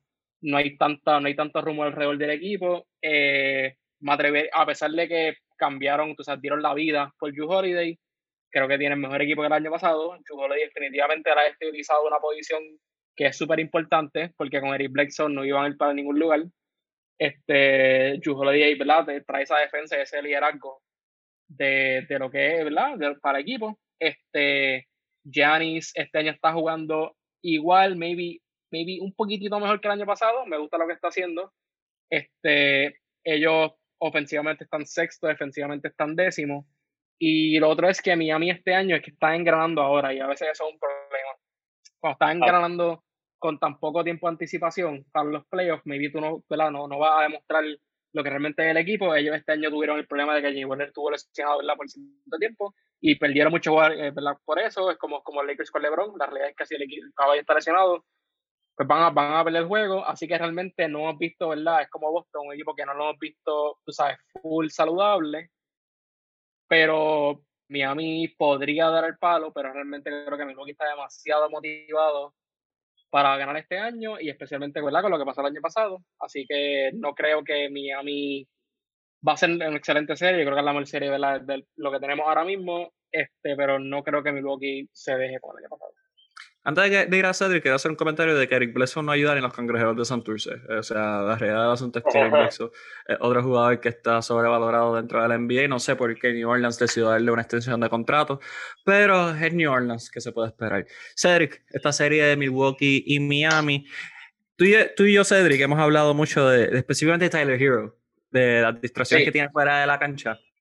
Son, eh, grandes Sí, sí, claramente. Pero ¿consideras que este equipo de los Heat este, pueda recobrar la magia que los llevó a la final del año pasado? Mira, eh, e, e, este equipo de Miami es bien peligroso y específicamente en esta serie. Eh, y uno, y algo que nadie menciona o, o, lo menciona muy poco, es el, el dirigente que tienen, el Sports Draft. eh, eh, en cuestión de serie de playoffs es un excelente dirigente. Eh, ha pasado las pruebas más grandes desde el 2011 para acá. Así que yo creo que eso es un factor bien grande en, en una serie como esta en cuestión de ajuste. Cuando sabemos que un coach como Budenholzer no es un coach que hace mucho ajuste on the fly.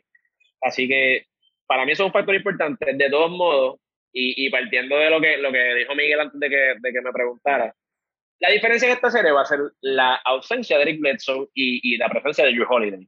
Eh, la, el season pasado, en los playoffs pasados, Miami dominó completamente a, a, a, Milwaukee porque colapsaron sobre Giannis y dejaron que Eric Bledsoe tomara decisiones.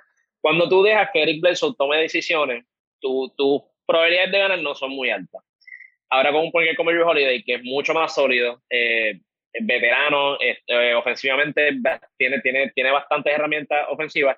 Creo que le va a abrir mucho más espacio a Yanis, que tiene las manos llenas, pero como quiera que sea, se va a enfrentar a, a, a un Bama de Bayo. va a tener diferentes matches con, contra Volarizo también, por ejemplo.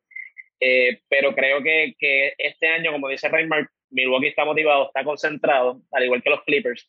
Aprendieron del papelón que hicieron el año pasado y creo que van a venir listos para, para, ¿verdad? para derrocar esa, esa salida que tuvieron el año pasado ante Miami también.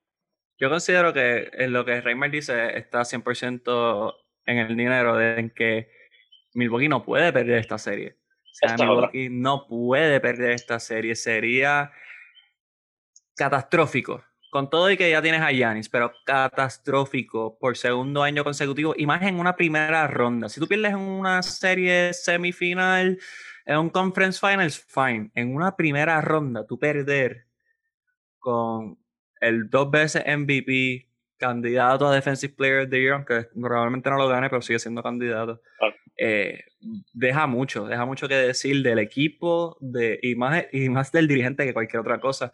Así que creo que Milwaukee tiene que ganar y tiene que ganar con respeto. O sea, tienen que ganar con dominio. O sea, tienen que hacer que Miami pase vergüenza. Eh, Miami claramente tiene un excelente roster con Jimmy Butler, Bama de Bayo. Tyler Hero depende de cómo él llegue, depende de cómo lo traten en la casa, es como él va a responder en estos playoffs. Eh, en realidad yo no he escuchado el nombre de Duncan Robinson durante toda la temporada, así que eh, asumo que todavía está, que está jugando, pero volvió a, a ser el jugador que era antes de, de la burbuja. Así que dentro de todo yo considero que Milwaukee debe salir con la victoria, pero es como mencionar, el mejor dirigente lo tiene en Miami y ya tienen la experiencia de haberlo ganado una vez, así que también tienen confianza en esta serie. Así que tenemos un momento y, y, al final del día, tú no puedes, tú no puedes count out a Jimmy Butler. Jimmy Butler es un tipo que, que con, con, third stringers le rompió, destruyó la, la, franquicia de Minnesota. Así que esta serie, yo entiendo que se debiera a siete juegos. Obviamente, en un séptimo juego cualquier cosa puede pasar, pero espero que Milwaukee gane, porque no perder esta serie como hemos dicho, sería nefasto para la franquicia. Y a ver qué pasa. Tú estás claro que Minnesota como franquicia se rompió después que Kevin Garnett lo cambiaron para Boston, ¿verdad? Minnesota ha sido una franquicia devasta, o sea, nefasta también, por usar esa palabra, desde, desde sus inicios. Yo espero que Alex Rodríguez haga lo correcto y se lo lleve para Seattle, vamos a ver. Ahí, Alex Rodríguez está arisco ahora. Alex Rodríguez... ¿Tú sabes cómo? Yo tengo la solución para Minnesota. Alex, Alex, Rodríguez debe conseguir a Marc Anthony como inversionista. Ahí mm. vas a lograr que el balance del karma se ponga céntrico y no mm. simplemente sea como que el jugador que cogieron dos veces con esteroides es el dueño del equipo. No, no. Tiene al que es este, el que usa esteroides dos veces y al Major Latin Lover del siglo XXI en un mismo equipo. Así que considero que Marc Anthony tiene que ser sí, parte. Mira, no, no iba a decir que Minnesota es el, la peor organización en los últimos 30 años.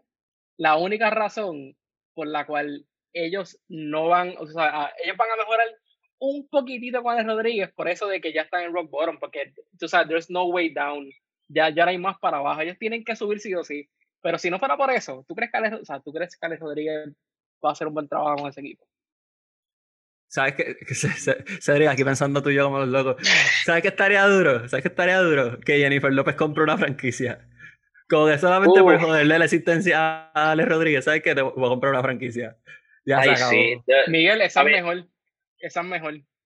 Que Jennifer, que Jennifer López compre una franquicia con Marc Anthony y Ben Affleck. Eso es lo que tienen que hacer. ustedes, se están poniendo bien problemáticos hablando de un tipo que en su depresión post, post separación compró una franquicia. ¿Qué ustedes hacen cuando las mujeres los dejan? ¿Qué ustedes hacen? Porque comprar una franquicia no es. Bueno. Y, y podemos mencionar a, a, otro prócer puertorriqueño que parece que está comprando franquicias post eh, separación, pero no tengo la información completa, así que te los dejo ahí. Dicho sea de paso, cuando nos dejamos nosotros, sí, invertimos en una franquicia, nada más que esa franquicia eh, está en Mayagüez radicada y pues distribuye alrededor de toda la isla, pero eso, pues, mm. contestando a tu pregunta, este, la serie, los number one y number two seeds, o sea, el primero y segundo sembrado de, de cada división están esperando por quienes van a terminar siendo el séptimo y octavo clasificado en cada división. Pero igual vamos a hablar de estos equipos un poquito.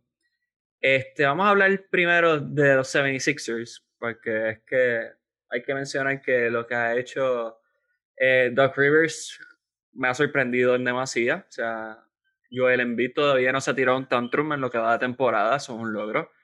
Eh, ben Simmons sigue siendo Ben Simmons, no tira de tres, no tira, no tira de perímetro, si no es una weird no lo va a tomar pero dentro de todo el equipo está en el primer lugar, 49 y 23.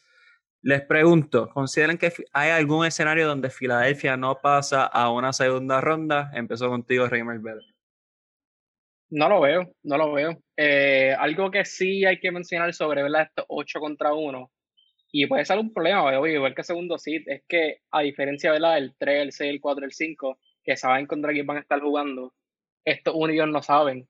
Y a pesar de que son equipos mil veces más superiores, ¿verdad? Que esos 7, 8, 9 y 10, sigue siendo un problema para tú poder, o sea, por lo menos en el este, no creo que Filadelfia tenga problemas.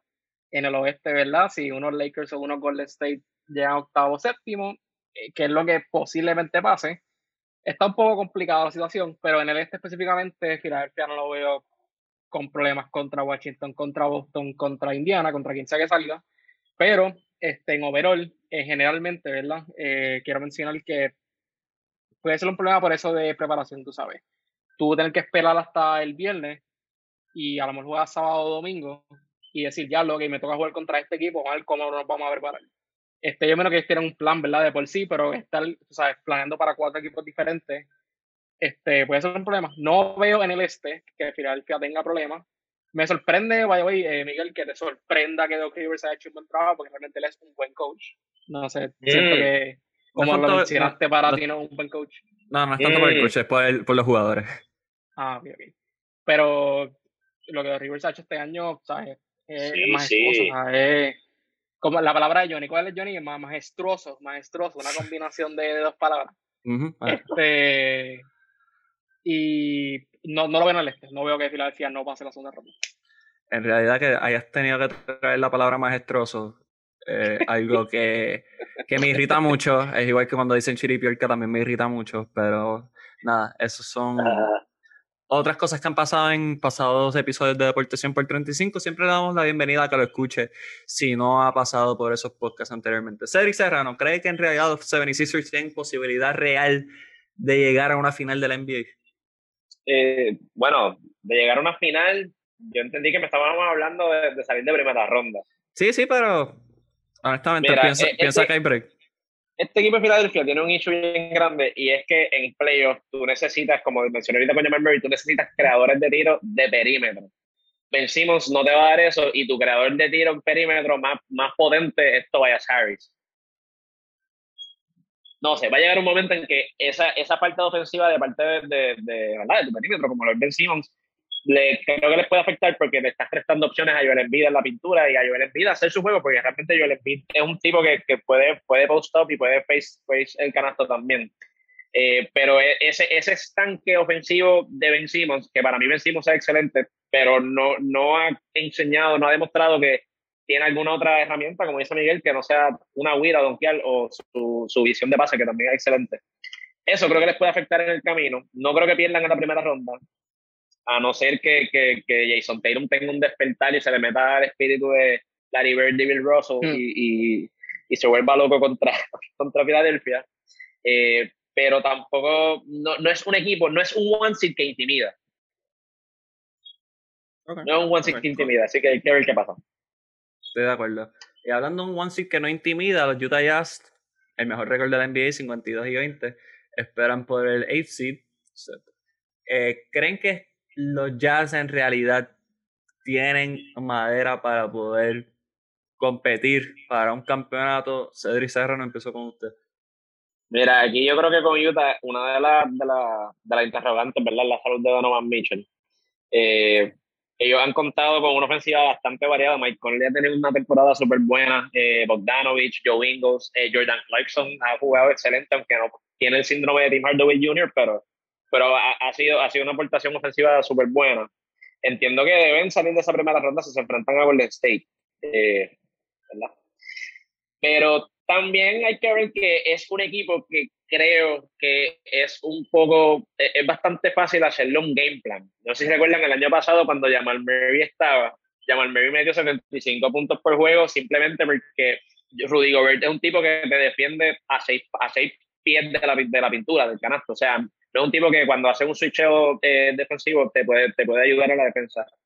Obviamente es un ring protector de primera, pero un point guard que meta la bola copiosamente del perímetro, como lo de Stephen Curry, en esos switches puede, puede hacerle mucho daño a Utah. Eh, así que me atrevo a decir que es un first seed que tampoco intimida mucho. Eh, han tenido excelente temporada regular, excelente. Y, y, pues, lamentablemente para ellos, su premio de primera ronda no es muy, no es muy gratificante. Reimer, ¿crees que este equipo de Utah en realidad está posicionado para poder contender por un campeonato? Yo creo que lo están, pero pues está un poco complicado, exacto. No es la misma situación que Filadelfia, la buena que tiene Filadelfia que está en el este. La diferencia de la Utah que está en el oeste y posiblemente le va a tocar contra Golden State o contra los Lakers. Si le toca Golden State, creo que tienen el chance como quiera. Si le toca a los Lakers, ahí se pone bien, bien, bien complicada la cosa. Si los Lakers vienen saludables. Este, pero la tienen, o sea, por lo menos si es por número, si es por número y si es por lo que han hecho este año, la tienen. Ellos están 31 y 5 en su casa. Eh, ellos están cuarto en puntos por juego, ellos están cuarto en ofensiva y cuarto en defensa. En cuestión de números, ellos están, ¿verdad? En estadística, ellos están bien por encima de casi todos los equipos. Este, pero pues eso muchas veces no se traslada a lo que son playoffs, pero tienen la experiencia también y tienen continuidad. Yo creo que Donovan Mitchell sí está, no está saludable, pero ya tiene el descanso. Yo creo que realmente ellos lo han descansado más de lo normal, por eso de que ya sabían que iban a tener el primer seed. Esto por lo menos no tienen ni van a tener tanto problema, a pesar de que un momento lo tuvieron, como, como para poder, tú sabes, usarlo en otros juegos. Así que yo creo que por lo menos descansado. Yo creo que él va a venir bien, no va a venir, yo no soy el mega fanático de Donovan Mitchell, pero hay que reconocer lo que ha hecho. Este equipo de Utah realmente sí tiene, ¿verdad? Eh, lo tiene todo para ganar. Eh, yo creo que si va a encontrar los Lakers va a ser un poquito más difícil la situación. No me atrevería a apostar completamente a favor de ellos porque claramente los Lakers son favoritos para el campeonato. Pero si va a encontrar Golden State, Memphis, tú sabes, o San Antonio, pues ahí le tienen un poquito el camino un poquito más importante, un poquito más, más fácil de lo que uno pensara. Así que la situación es bien diferente, ¿verdad? A final del final este con Utah en el oeste, pero no, para mí este equipo no es el Atlanta de hace unos años. Para mí es mejor que ese equipo. Yo, este equipo de Utah, dentro de todo, aunque sí me gustan sus piezas, no creo que tiene ese jugador estrella dentro de todo que pueda elevar tu nivel a un campeonato. Este equipo me recuerda más a unos maybe Bad Boy Pistons de cierta manera, aunque tampoco los veo. O sea, me refiero a los Pistons de Chauncey Billups, eh, Rip Hamilton, que es más un equipo que una pieza individual que puede cargarte. No creo que, que Donovan Mitchell sea ese jugador todavía. Eh, tengo mis dudas que lo vaya a hacer en algún momento, pero lo veo más como una segunda opción que primera. Pero este, este equipo de Utah sin duda ha logrado grandes cosas. Yo soy súper fan de Mike Conley desde siempre y le dije a Cedric el año pasado que consideraba que iba a ser una buena firma. Al principio se río, este año pues el tiempo me dio la razón con un poco de acoplamiento y una temporada más normal. Así que creo que Utah contra Golden State es una victoria. Contra los Lakers es una derrota. Eh, son los posibles escenarios. Eh, digo, no importa quién esté en los estados. Si no, son los, Lakers, Utah va a ganar. Si son los Lakers en la octava posición, los Utah Jazz van a perder. Este, vamos a ver los segundos seats. Vamos a hablar primero de Brooklyn. Brooklyn Nets, marca 48 y 24. Eh, estamos viendo ya un equipo que se está viendo mejor acoplado. Regresó James Harden, Kyrie Irving por el momento. Al día de hoy, ahora a las 10 y 1 de la noche, todavía sigue con el equipo. Así que no, no, no ha desertado por X o Y razón. Kevin Durant se está viendo muy bien, Billy Griffin se está acoplando a su rol. En realidad, los Brooklyn Nets son los favoritos para salir de la conferencia este. ¿Todavía hay alguna duda? Empiezo contigo, Raymond Bell. Son los favoritos. Eh, creo que tienen mejor equipo que Filadelfia, que tienen mejor equipo que Milwaukee. Creo que Milwaukee le voy a dar más problemas que Filadelfia por eso de que por la ofensiva, ¿verdad? Que Milwaukee te podría dar, pero Milwaukee, mano, o sea, eh, eh, Brooklyn, perdón, Brooklyn, ellos sin casi la mayoría de los jugadores durante todo el año han sabido con la situación de ellos. O sea, ellos terminaron con un récord de 48 y 24, que sería el cuarto mejor récord de toda la liga, teniendo a Kevin Durant, a James Harden o a Gary Irving, o lesionados o faltando juegos porque quieren. O sea, ellos no han tenido el equipo completo por, por tú sabes, la mayor cantidad de, de tiempo del season, y sin eso, han tenido un buen récord y no necesariamente ¿verdad? los números te lo van a reflejar, pero, pues, ofensivamente todo el mundo sabe que Harden, Kyrie y Kevin Durant van a estar imposibles ahora. El único problema que tengo con ellos es defensivo, que realmente pues eh, son el equipo número 22 en defensive rating. Eh, yo soy de los que cree que la defensa sí ayuda. Yo sé que en este último año la ofensiva es la que ha progresado en la liga, pero siempre se necesita un poquito de defensa para tú poder ganar el campeonato y están below average pues bastante en ese departamento. A la vez, por lo menos en la conferencia del Este, yo no veo un equipo que sea ofensivamente, o sea, como que tan potente como para decir ya lo que Brooklyn es tan malo defensivamente como ofensivamente ¿sabes? Le van a ganar. So maybe en la conferencia del Este no veo que ellos tengan un problema, pero maybe ¿verdad? cuando se enfrenten al, al, ganador de esa conferencia del Oeste, si llegan a la final, pues maybe lo vea como un problema. Este, pero Brooklyn por lo menos si ellos han hecho el trabajo sin sus caballos, creo que lo pueden hacer con ellos en los playoffs. Así que deberían ser los favoritos del este. ¿crees que algo por debajo de una final es una decepción para los Brooklyn Nets? 100%, sí, sí. Eh, algo de, quizás, quizás no ganar el campeonato por ser un primer año, por, por todos los contratiempos que han tenido, pero entiendo que son los favoritos en el este. Pero como dice Reimer, que este equipo tiene unas deficiencias defensivas devastadora. O sea, no, no, en, en, no tienen nadie en el poste bajo que realmente te pueda hacer el trabajo. Eh, si estamos hablando de una segunda ronda contra Milwaukee, por darte un ejemplo, ¿sabes? Giannis Antetokounmpo se va a curar en la, en la pintura. O sea, ¿que, que, ¿a quién tú le vas a tirar ahí? ¿A Andre Jordan? ¿A Nick Claxton, que mide como, que pesa como 100 libras mojado? Blake Griffin, que, que aunque está jugando, creo que Blake Griffin, wow, lo, lo que hizo Blake Griffin podemos hacer un podcast completo para hablar de, de, cómo nos cogió de sangre a todos. Eh, y me alegra que esté bien y que esté saludable y que esté luciendo bien dentro de ese equipo. Eh, pero lo, el, el, mayor problema de ese equipo ahora mismo es eso, es, su defensa. Ofensivamente, sus caballos van a estar ahí. Eh, va a ser un problema porque tienes tres tipos que te pueden, que te pueden dañar la noche en cualquier momento. Si hay uno que no viene certero, vas a tener dos anormales más que van a estar haciendo el trabajo si James Harden se mantiene moviendo el balón y siendo la, la ¿verdad? el centro de esa ofensiva, eh, también se ve mucho mejor. O sea, entiéndase que Kyrie Irving no sea el point guard, como él bien dijo. Eh, así que sí, una final, nada, cualquier cosa debajo de una, una, un finals appearance es una total decepción para Brooklyn. Sí. Ok, Cedric, habiendo dicho esto, porque voy a hacer la transición para este, los Phoenix Suns. Esto, de Blake, esto de Blake Griffin, volviendo a teorías de conspiración, considero que es algo de la escuela Kardashian, Jenner. Y wow. obviamente hay Blake Griffin haber pertenecido a esa familia por un periodo de tiempo, por más limitado que haya sido, pues sacó unas malas mañas que pues ahora las está viviendo Devin Booker con los Phoenix Suns. ¿Viste lo que hice ahí? wow. Pues Devin Booker y los Phoenix Suns Miguel, ah, Miguel tú, tú, sabes que la, la transición de, los de las Kardashians la puedes hacer con cualquier equipo en la NBA, ¿verdad? Sí, eh, Esto no es como que. No, te quedó bien, te quedó bien, pero. O sea, sí, pues, eh, en realidad podía hacerlo con Utah. Podía hacerlo con Utah. También, podía, podía, hacerlo con Boston, sí, yo sé que podía hacerlo. Pero. Wow. si, verás, si Tatum hubiera salido con una Kardashian, estuvieran como dos ahora mismo, o 13. Allá no es. Así que. No, no, no, lo descartes, no lo descartes. Es más, no te extraña que las Kardashians que. ¿Tú imaginas que una de las Kardashians, según a Jennifer López, compra en Oklahoma City, las, las mueven para Las Vegas y, oye, se terminó de joder la jodienda. Pero eso, nuevamente, teorías de conspiración. Wow. Y cambian, y cambian a Jay Sale para ese equipo. Uy. Oye, no, consigue a James Harden, consigue a Kai Kuzma, consigues a Blake Griffin. A Tyler Hero también está por ahí. ¿Tyler Hero está por ahí, Cedric? Ese equipo está interesante. No, Tyler Hero, creo No. que no, creo que no. Tyler Hero está muy bien. Metes a Tristan Thompson. Este, ¿quién más? ¿Tienes a D'Angelo Russell también? Creo que Sí, sí. de Booker, so quién sabe.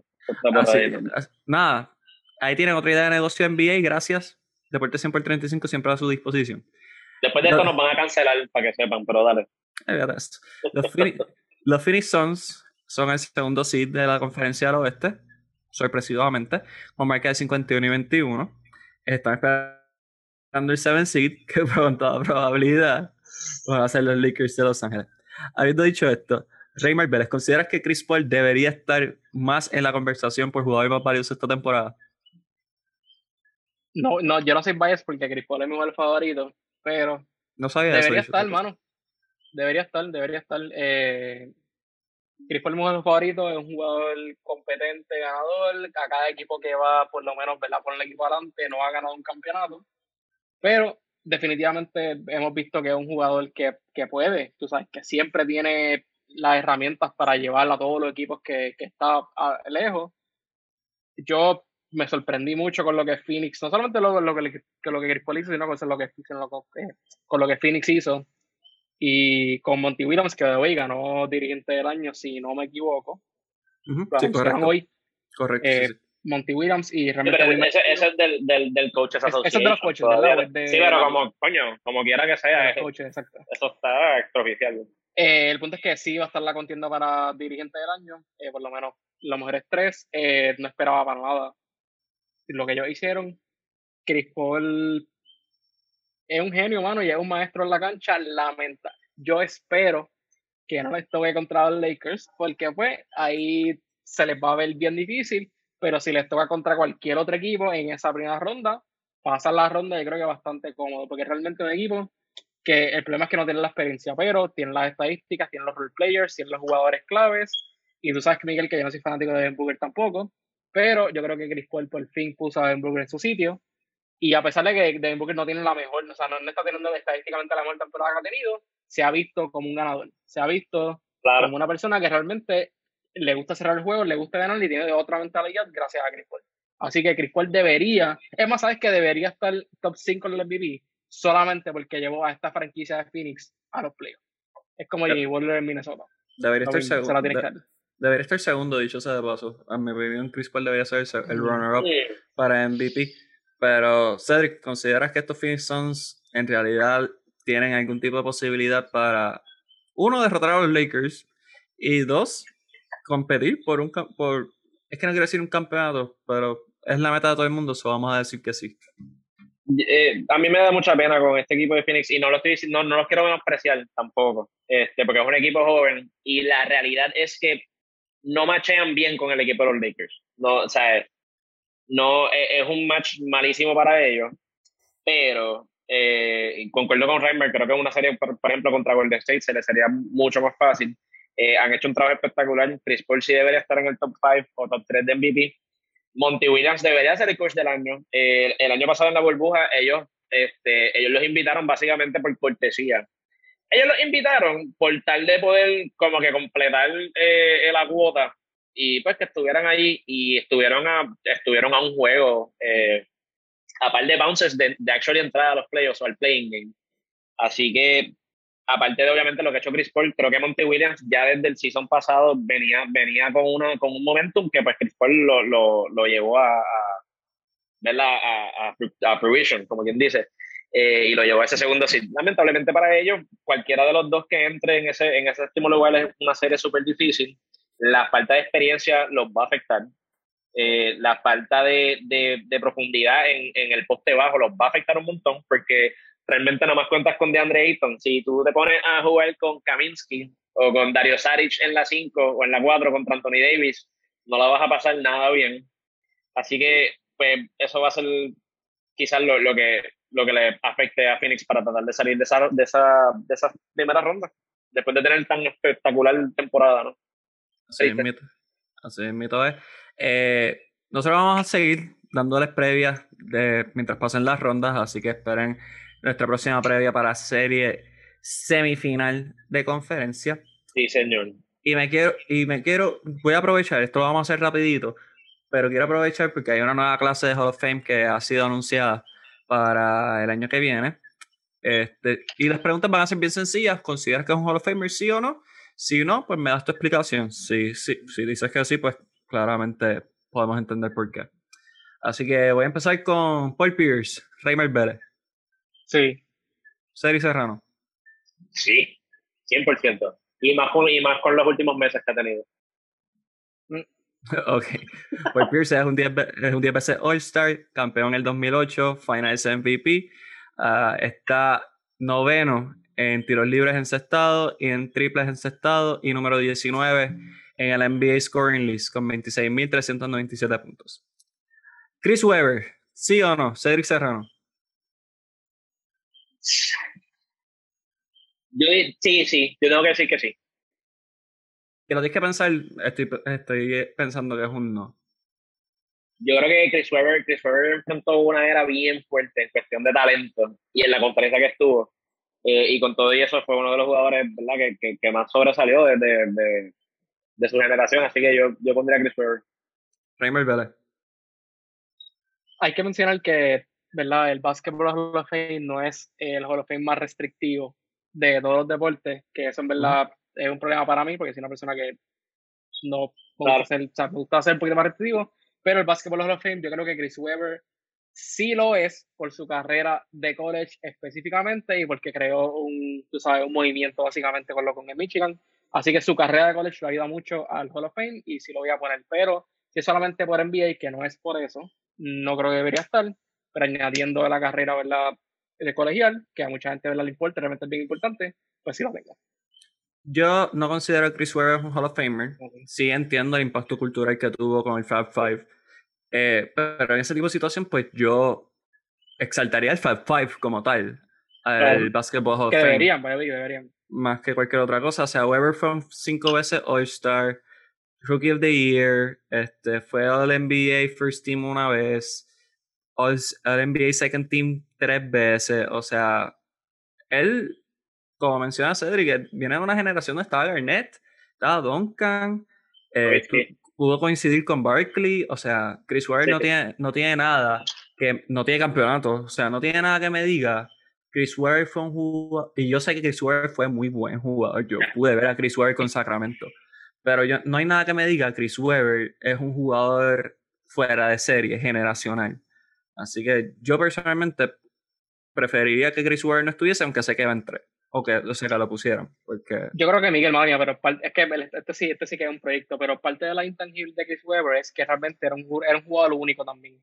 Era un jugador, o por lo menos no necesariamente único, único, ¿verdad? Que luego existía, pero él, o sea, él, el skill set que él tenía lo ayuda también a, tú sabes, a ayudarlo un poquito más. A, diferenciarse, claro, porque fue. Exacto. Pues de pero si llega a ser un tipo, tú sabes, un tipo in the post que no pasaba bien, que lo que hacía era meter pues yo digo como que pues no. O sea, tener solamente el Fast Five y una buena carrera solamente en el post como Tim Duncan, por ejemplo, si solamente post, pues, pues no. Pero él era diferente. O sea, yo creo que eso ayuda también. Pero si me dices que no, también te lo puedo aceptar.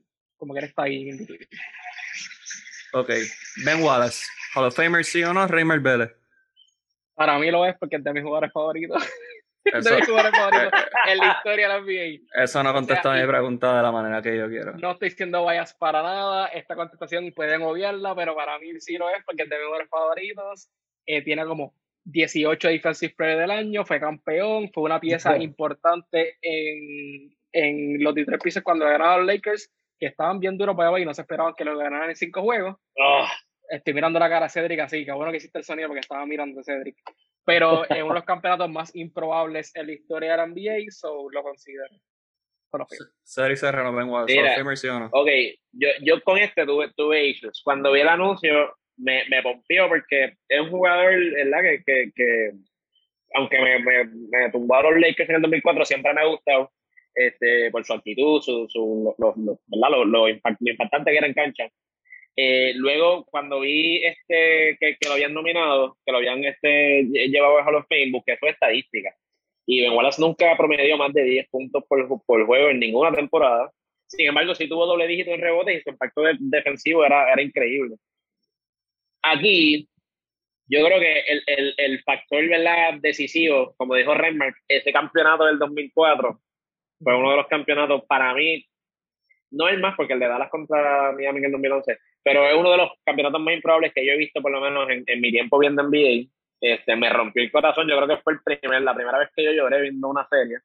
Eh, so eso, ¿verdad? Lo cojo personal. Así que por ese lado, yo entiendo que se merece el voto, pero como mencionó Miguel este, ahorita, quizás ese equipo del 2004 de Detroit sea lo que hay que exaltar al Salón de la Fama, no necesariamente un solo jugador, porque ninguno de los cinco jugadores que está en, en, ese equipo en ese momento, para mí no es un caso contundente para el Salón de la Fama.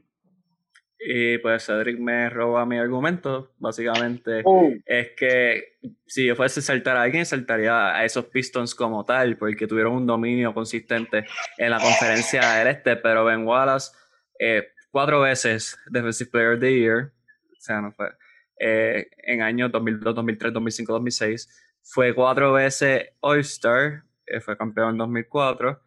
Eh, All Defensive cinco veces, All NBA Second Team tres veces.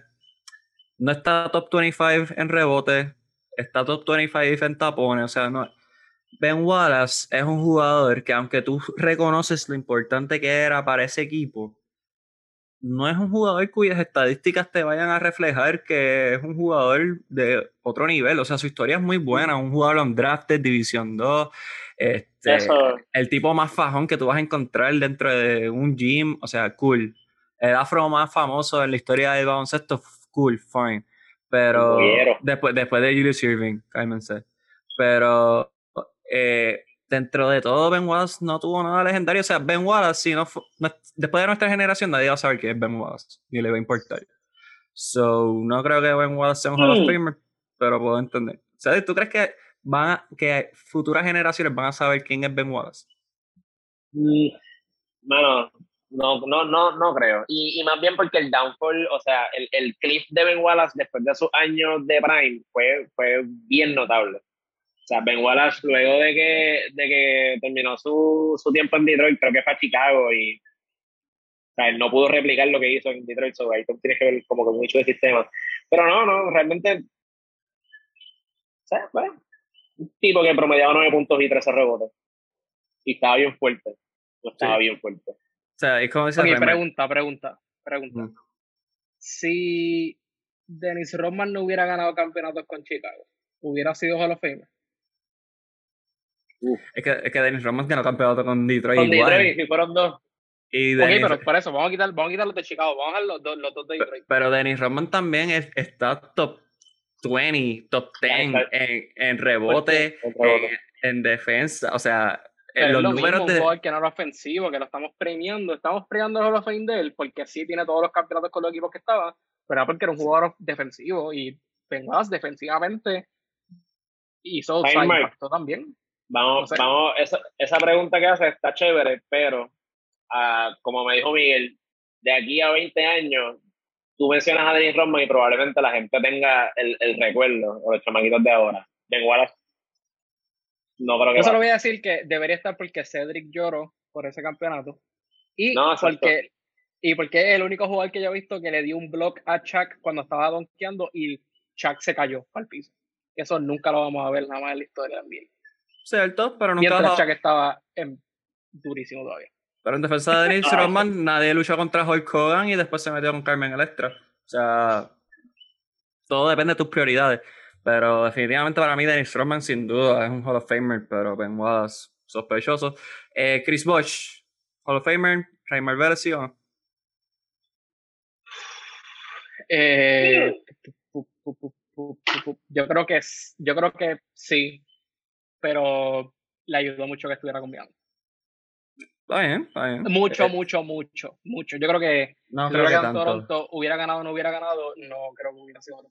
Yo, yo difiero contigo en eso. Cedric, dale. Chris Bosh, vamos, si lo, lleva, lo llevas a, a accolades, dos campeonatos, medallas de oro, participó en Olimpiadas Mundiales. O sea, tuvo una carrera, aunque corta, eh, porque obviamente no, no, lo, no lo llegamos a ver este, eh, luego de que LeBron se fuera por sus condiciones de salud, que fue lamentable, ¿no? Pero no, no, no me molesta, no me molesta tenerlo en el, en el Hall of Fame, teniendo en cuenta obviamente sus accolades fuera también de, de lo que es la NBA, que creo que lo toman en cuenta, ¿verdad? Para el Salón de la Fama. Correcto. Sí, porque es el Naismith Hall of Fame, no es el NBA Sí. Hall of Fame. Eh, Bosch fue un 11 veces All-Star, fue dos veces campeón, eh, fue líder de un equipo de Toronto, o sea, él fue el que hizo la transición de Vince Carter eh, a, a esa franquicia de Toronto para mantenerla relevante. Eh, promedió 19.2 puntos por juego, o sea, que estuvo a nada de 20 puntos por juego y 8 puntos rebote- 8.5 rebotes en su carrera. Así que para mí, Chris Bosch eh, debe ser MVP. Claramente no vimos lo, tal vez el ocaso de su carrera, porque creo que sí vimos su pick. Eh, aparte de que uno de esos campeonatos de LeBron, eh, el rebote más importante que ha tenido la franquicia Sí, de sí. Miami la tuvo Chris Bosh. Así que yo considero que sí. Otros miembros que, han, que fueron seleccionados, Rick Adelman, Bill Russell como coach, que yo creo que Bill Russell ha entrado en toda capacidad que es posible entrar al Hall of Fame. Tiene Eh, que entrar. Como Jay- Jay Wright, que es el coach de Villanova. Cedric, ¿me quieres decir algo? No, no, no, Jay, Jay Wright, sí, bello por los trajes, pero también es excelente coach. Dale, continúa.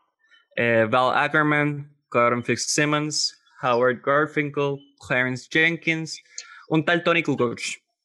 El Tony Kukoc, que muchos tal vez solamente se acuerdan de él por lo que hizo con Chicago, pero usted busque la carrera internacional de Tony Kukoc, busque el dúo Tony Kukoc y Drazen Petrovic para que usted vea lo que era en verdad ser especial en el juego FIBA eh, en los años 80, principios de los 90.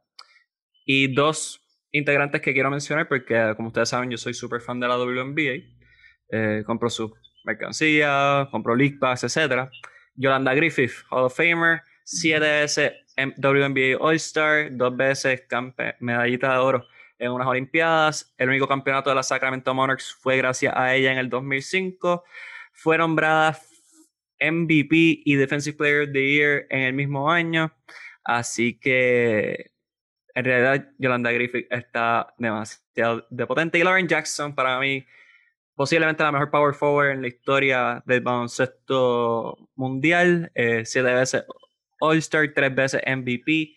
Eh, campeonatos 2004-2010. eh, Defensive Player of the Year en el 2007. Eh, wow, ¿qué más? Este, cinco veces All-Star en Australia, cuatro veces MVP en Australia. eh, medalla de plata en tres ocasiones con Australia, obviamente perdiendo con Estados Unidos, porque Estados Unidos no ha perdido en baloncesto femenino desde antes de yo nacer. Así que, y yo soy Ay. el, el mayor de todos nosotros, así que, bueno, aunque Reimer, no, yo soy mayor que Reimer, ¿verdad? So, y ahí, espérate, Reimer, no, Reimer es menor que yo. Mira, So- Miguel, yo, yo, leí, yo leí por ahí también Mm. que, habían, que habían metido al Hall of Fame al, al super fan de Toronto, este señor que se sienta en los juegos con la... No Con si sale por sí. Con el, sí, eso está bien interesante. No, no, no, no, no recuerdo ver a superfans eh, exaltados al Salón de la Fama.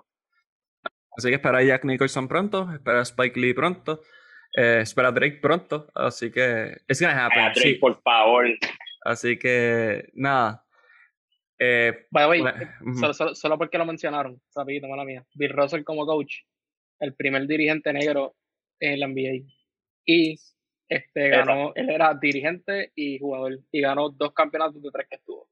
Así que tiene que ser los Hall of Fame.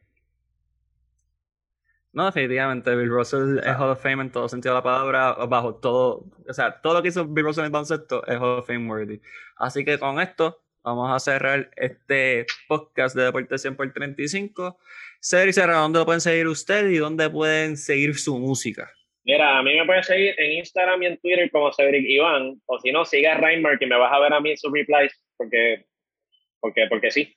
Eh, y Ruta Alterna Music, en Instagram y Facebook, Ruta Alterna Music, ahí tenemos un par de cosas chéveres, este, presentaciones futuras y toda la cosa. Y vi- pronto viene el cover de Cristian Castro, ya yo negocio con Cedric y lo que viene es Eso- Melaza. Así que, eso, va a estar bueno. Así que pendiente siempre a Cedric. Cedric, nuevamente, uno de los miembros fundadores de Deportes 100 por 35 y también parte de On Fire Sports. Saludos a Peter Ortiz. Y Raymer, ¿dónde te pueden seguir a ti nuestros grandes fanáticos? Me pueden seguir en Twitter en arroba RH underscore Nuevamente pueden seguir los, los, replies de Cedric, también van a verlo más seguro por ahí. En Instagram en RHI Vélez y nos puede seguir también en Pura Grasa, ¿verdad? Eh, tenemos podcast de películas, tenemos podcast de pelota y por ahí viene el de baloncesto esta semanita. Excelente, excelente. Así que pueden seguir a Pura Grasa Media también. Y a mí me pueden seguir en Deportes 100 por 35, ya no, no, estoy utilizando redes, así que pueden seguirnos en Deportes 100 por 35 en Facebook, Twitter e Instagram. Y pueden obviamente escuchar el de Deportes 100 por 35 el podcast en cualquier plataforma, sea SoundCloud, sea Spotify, Apple Podcast o cualquiera que usted patrocine. Así que nos veremos la semana que viene y esperen el próximo episodio de Deportes 100 por 35. Estamos hablando de NBA, MLB, BSN que se está acercando, viene la Liga Voleibol Superior oh. Femenino. O sea, si usted quiere saber de deporte, que venir para Así que chequeamos, Gorillo.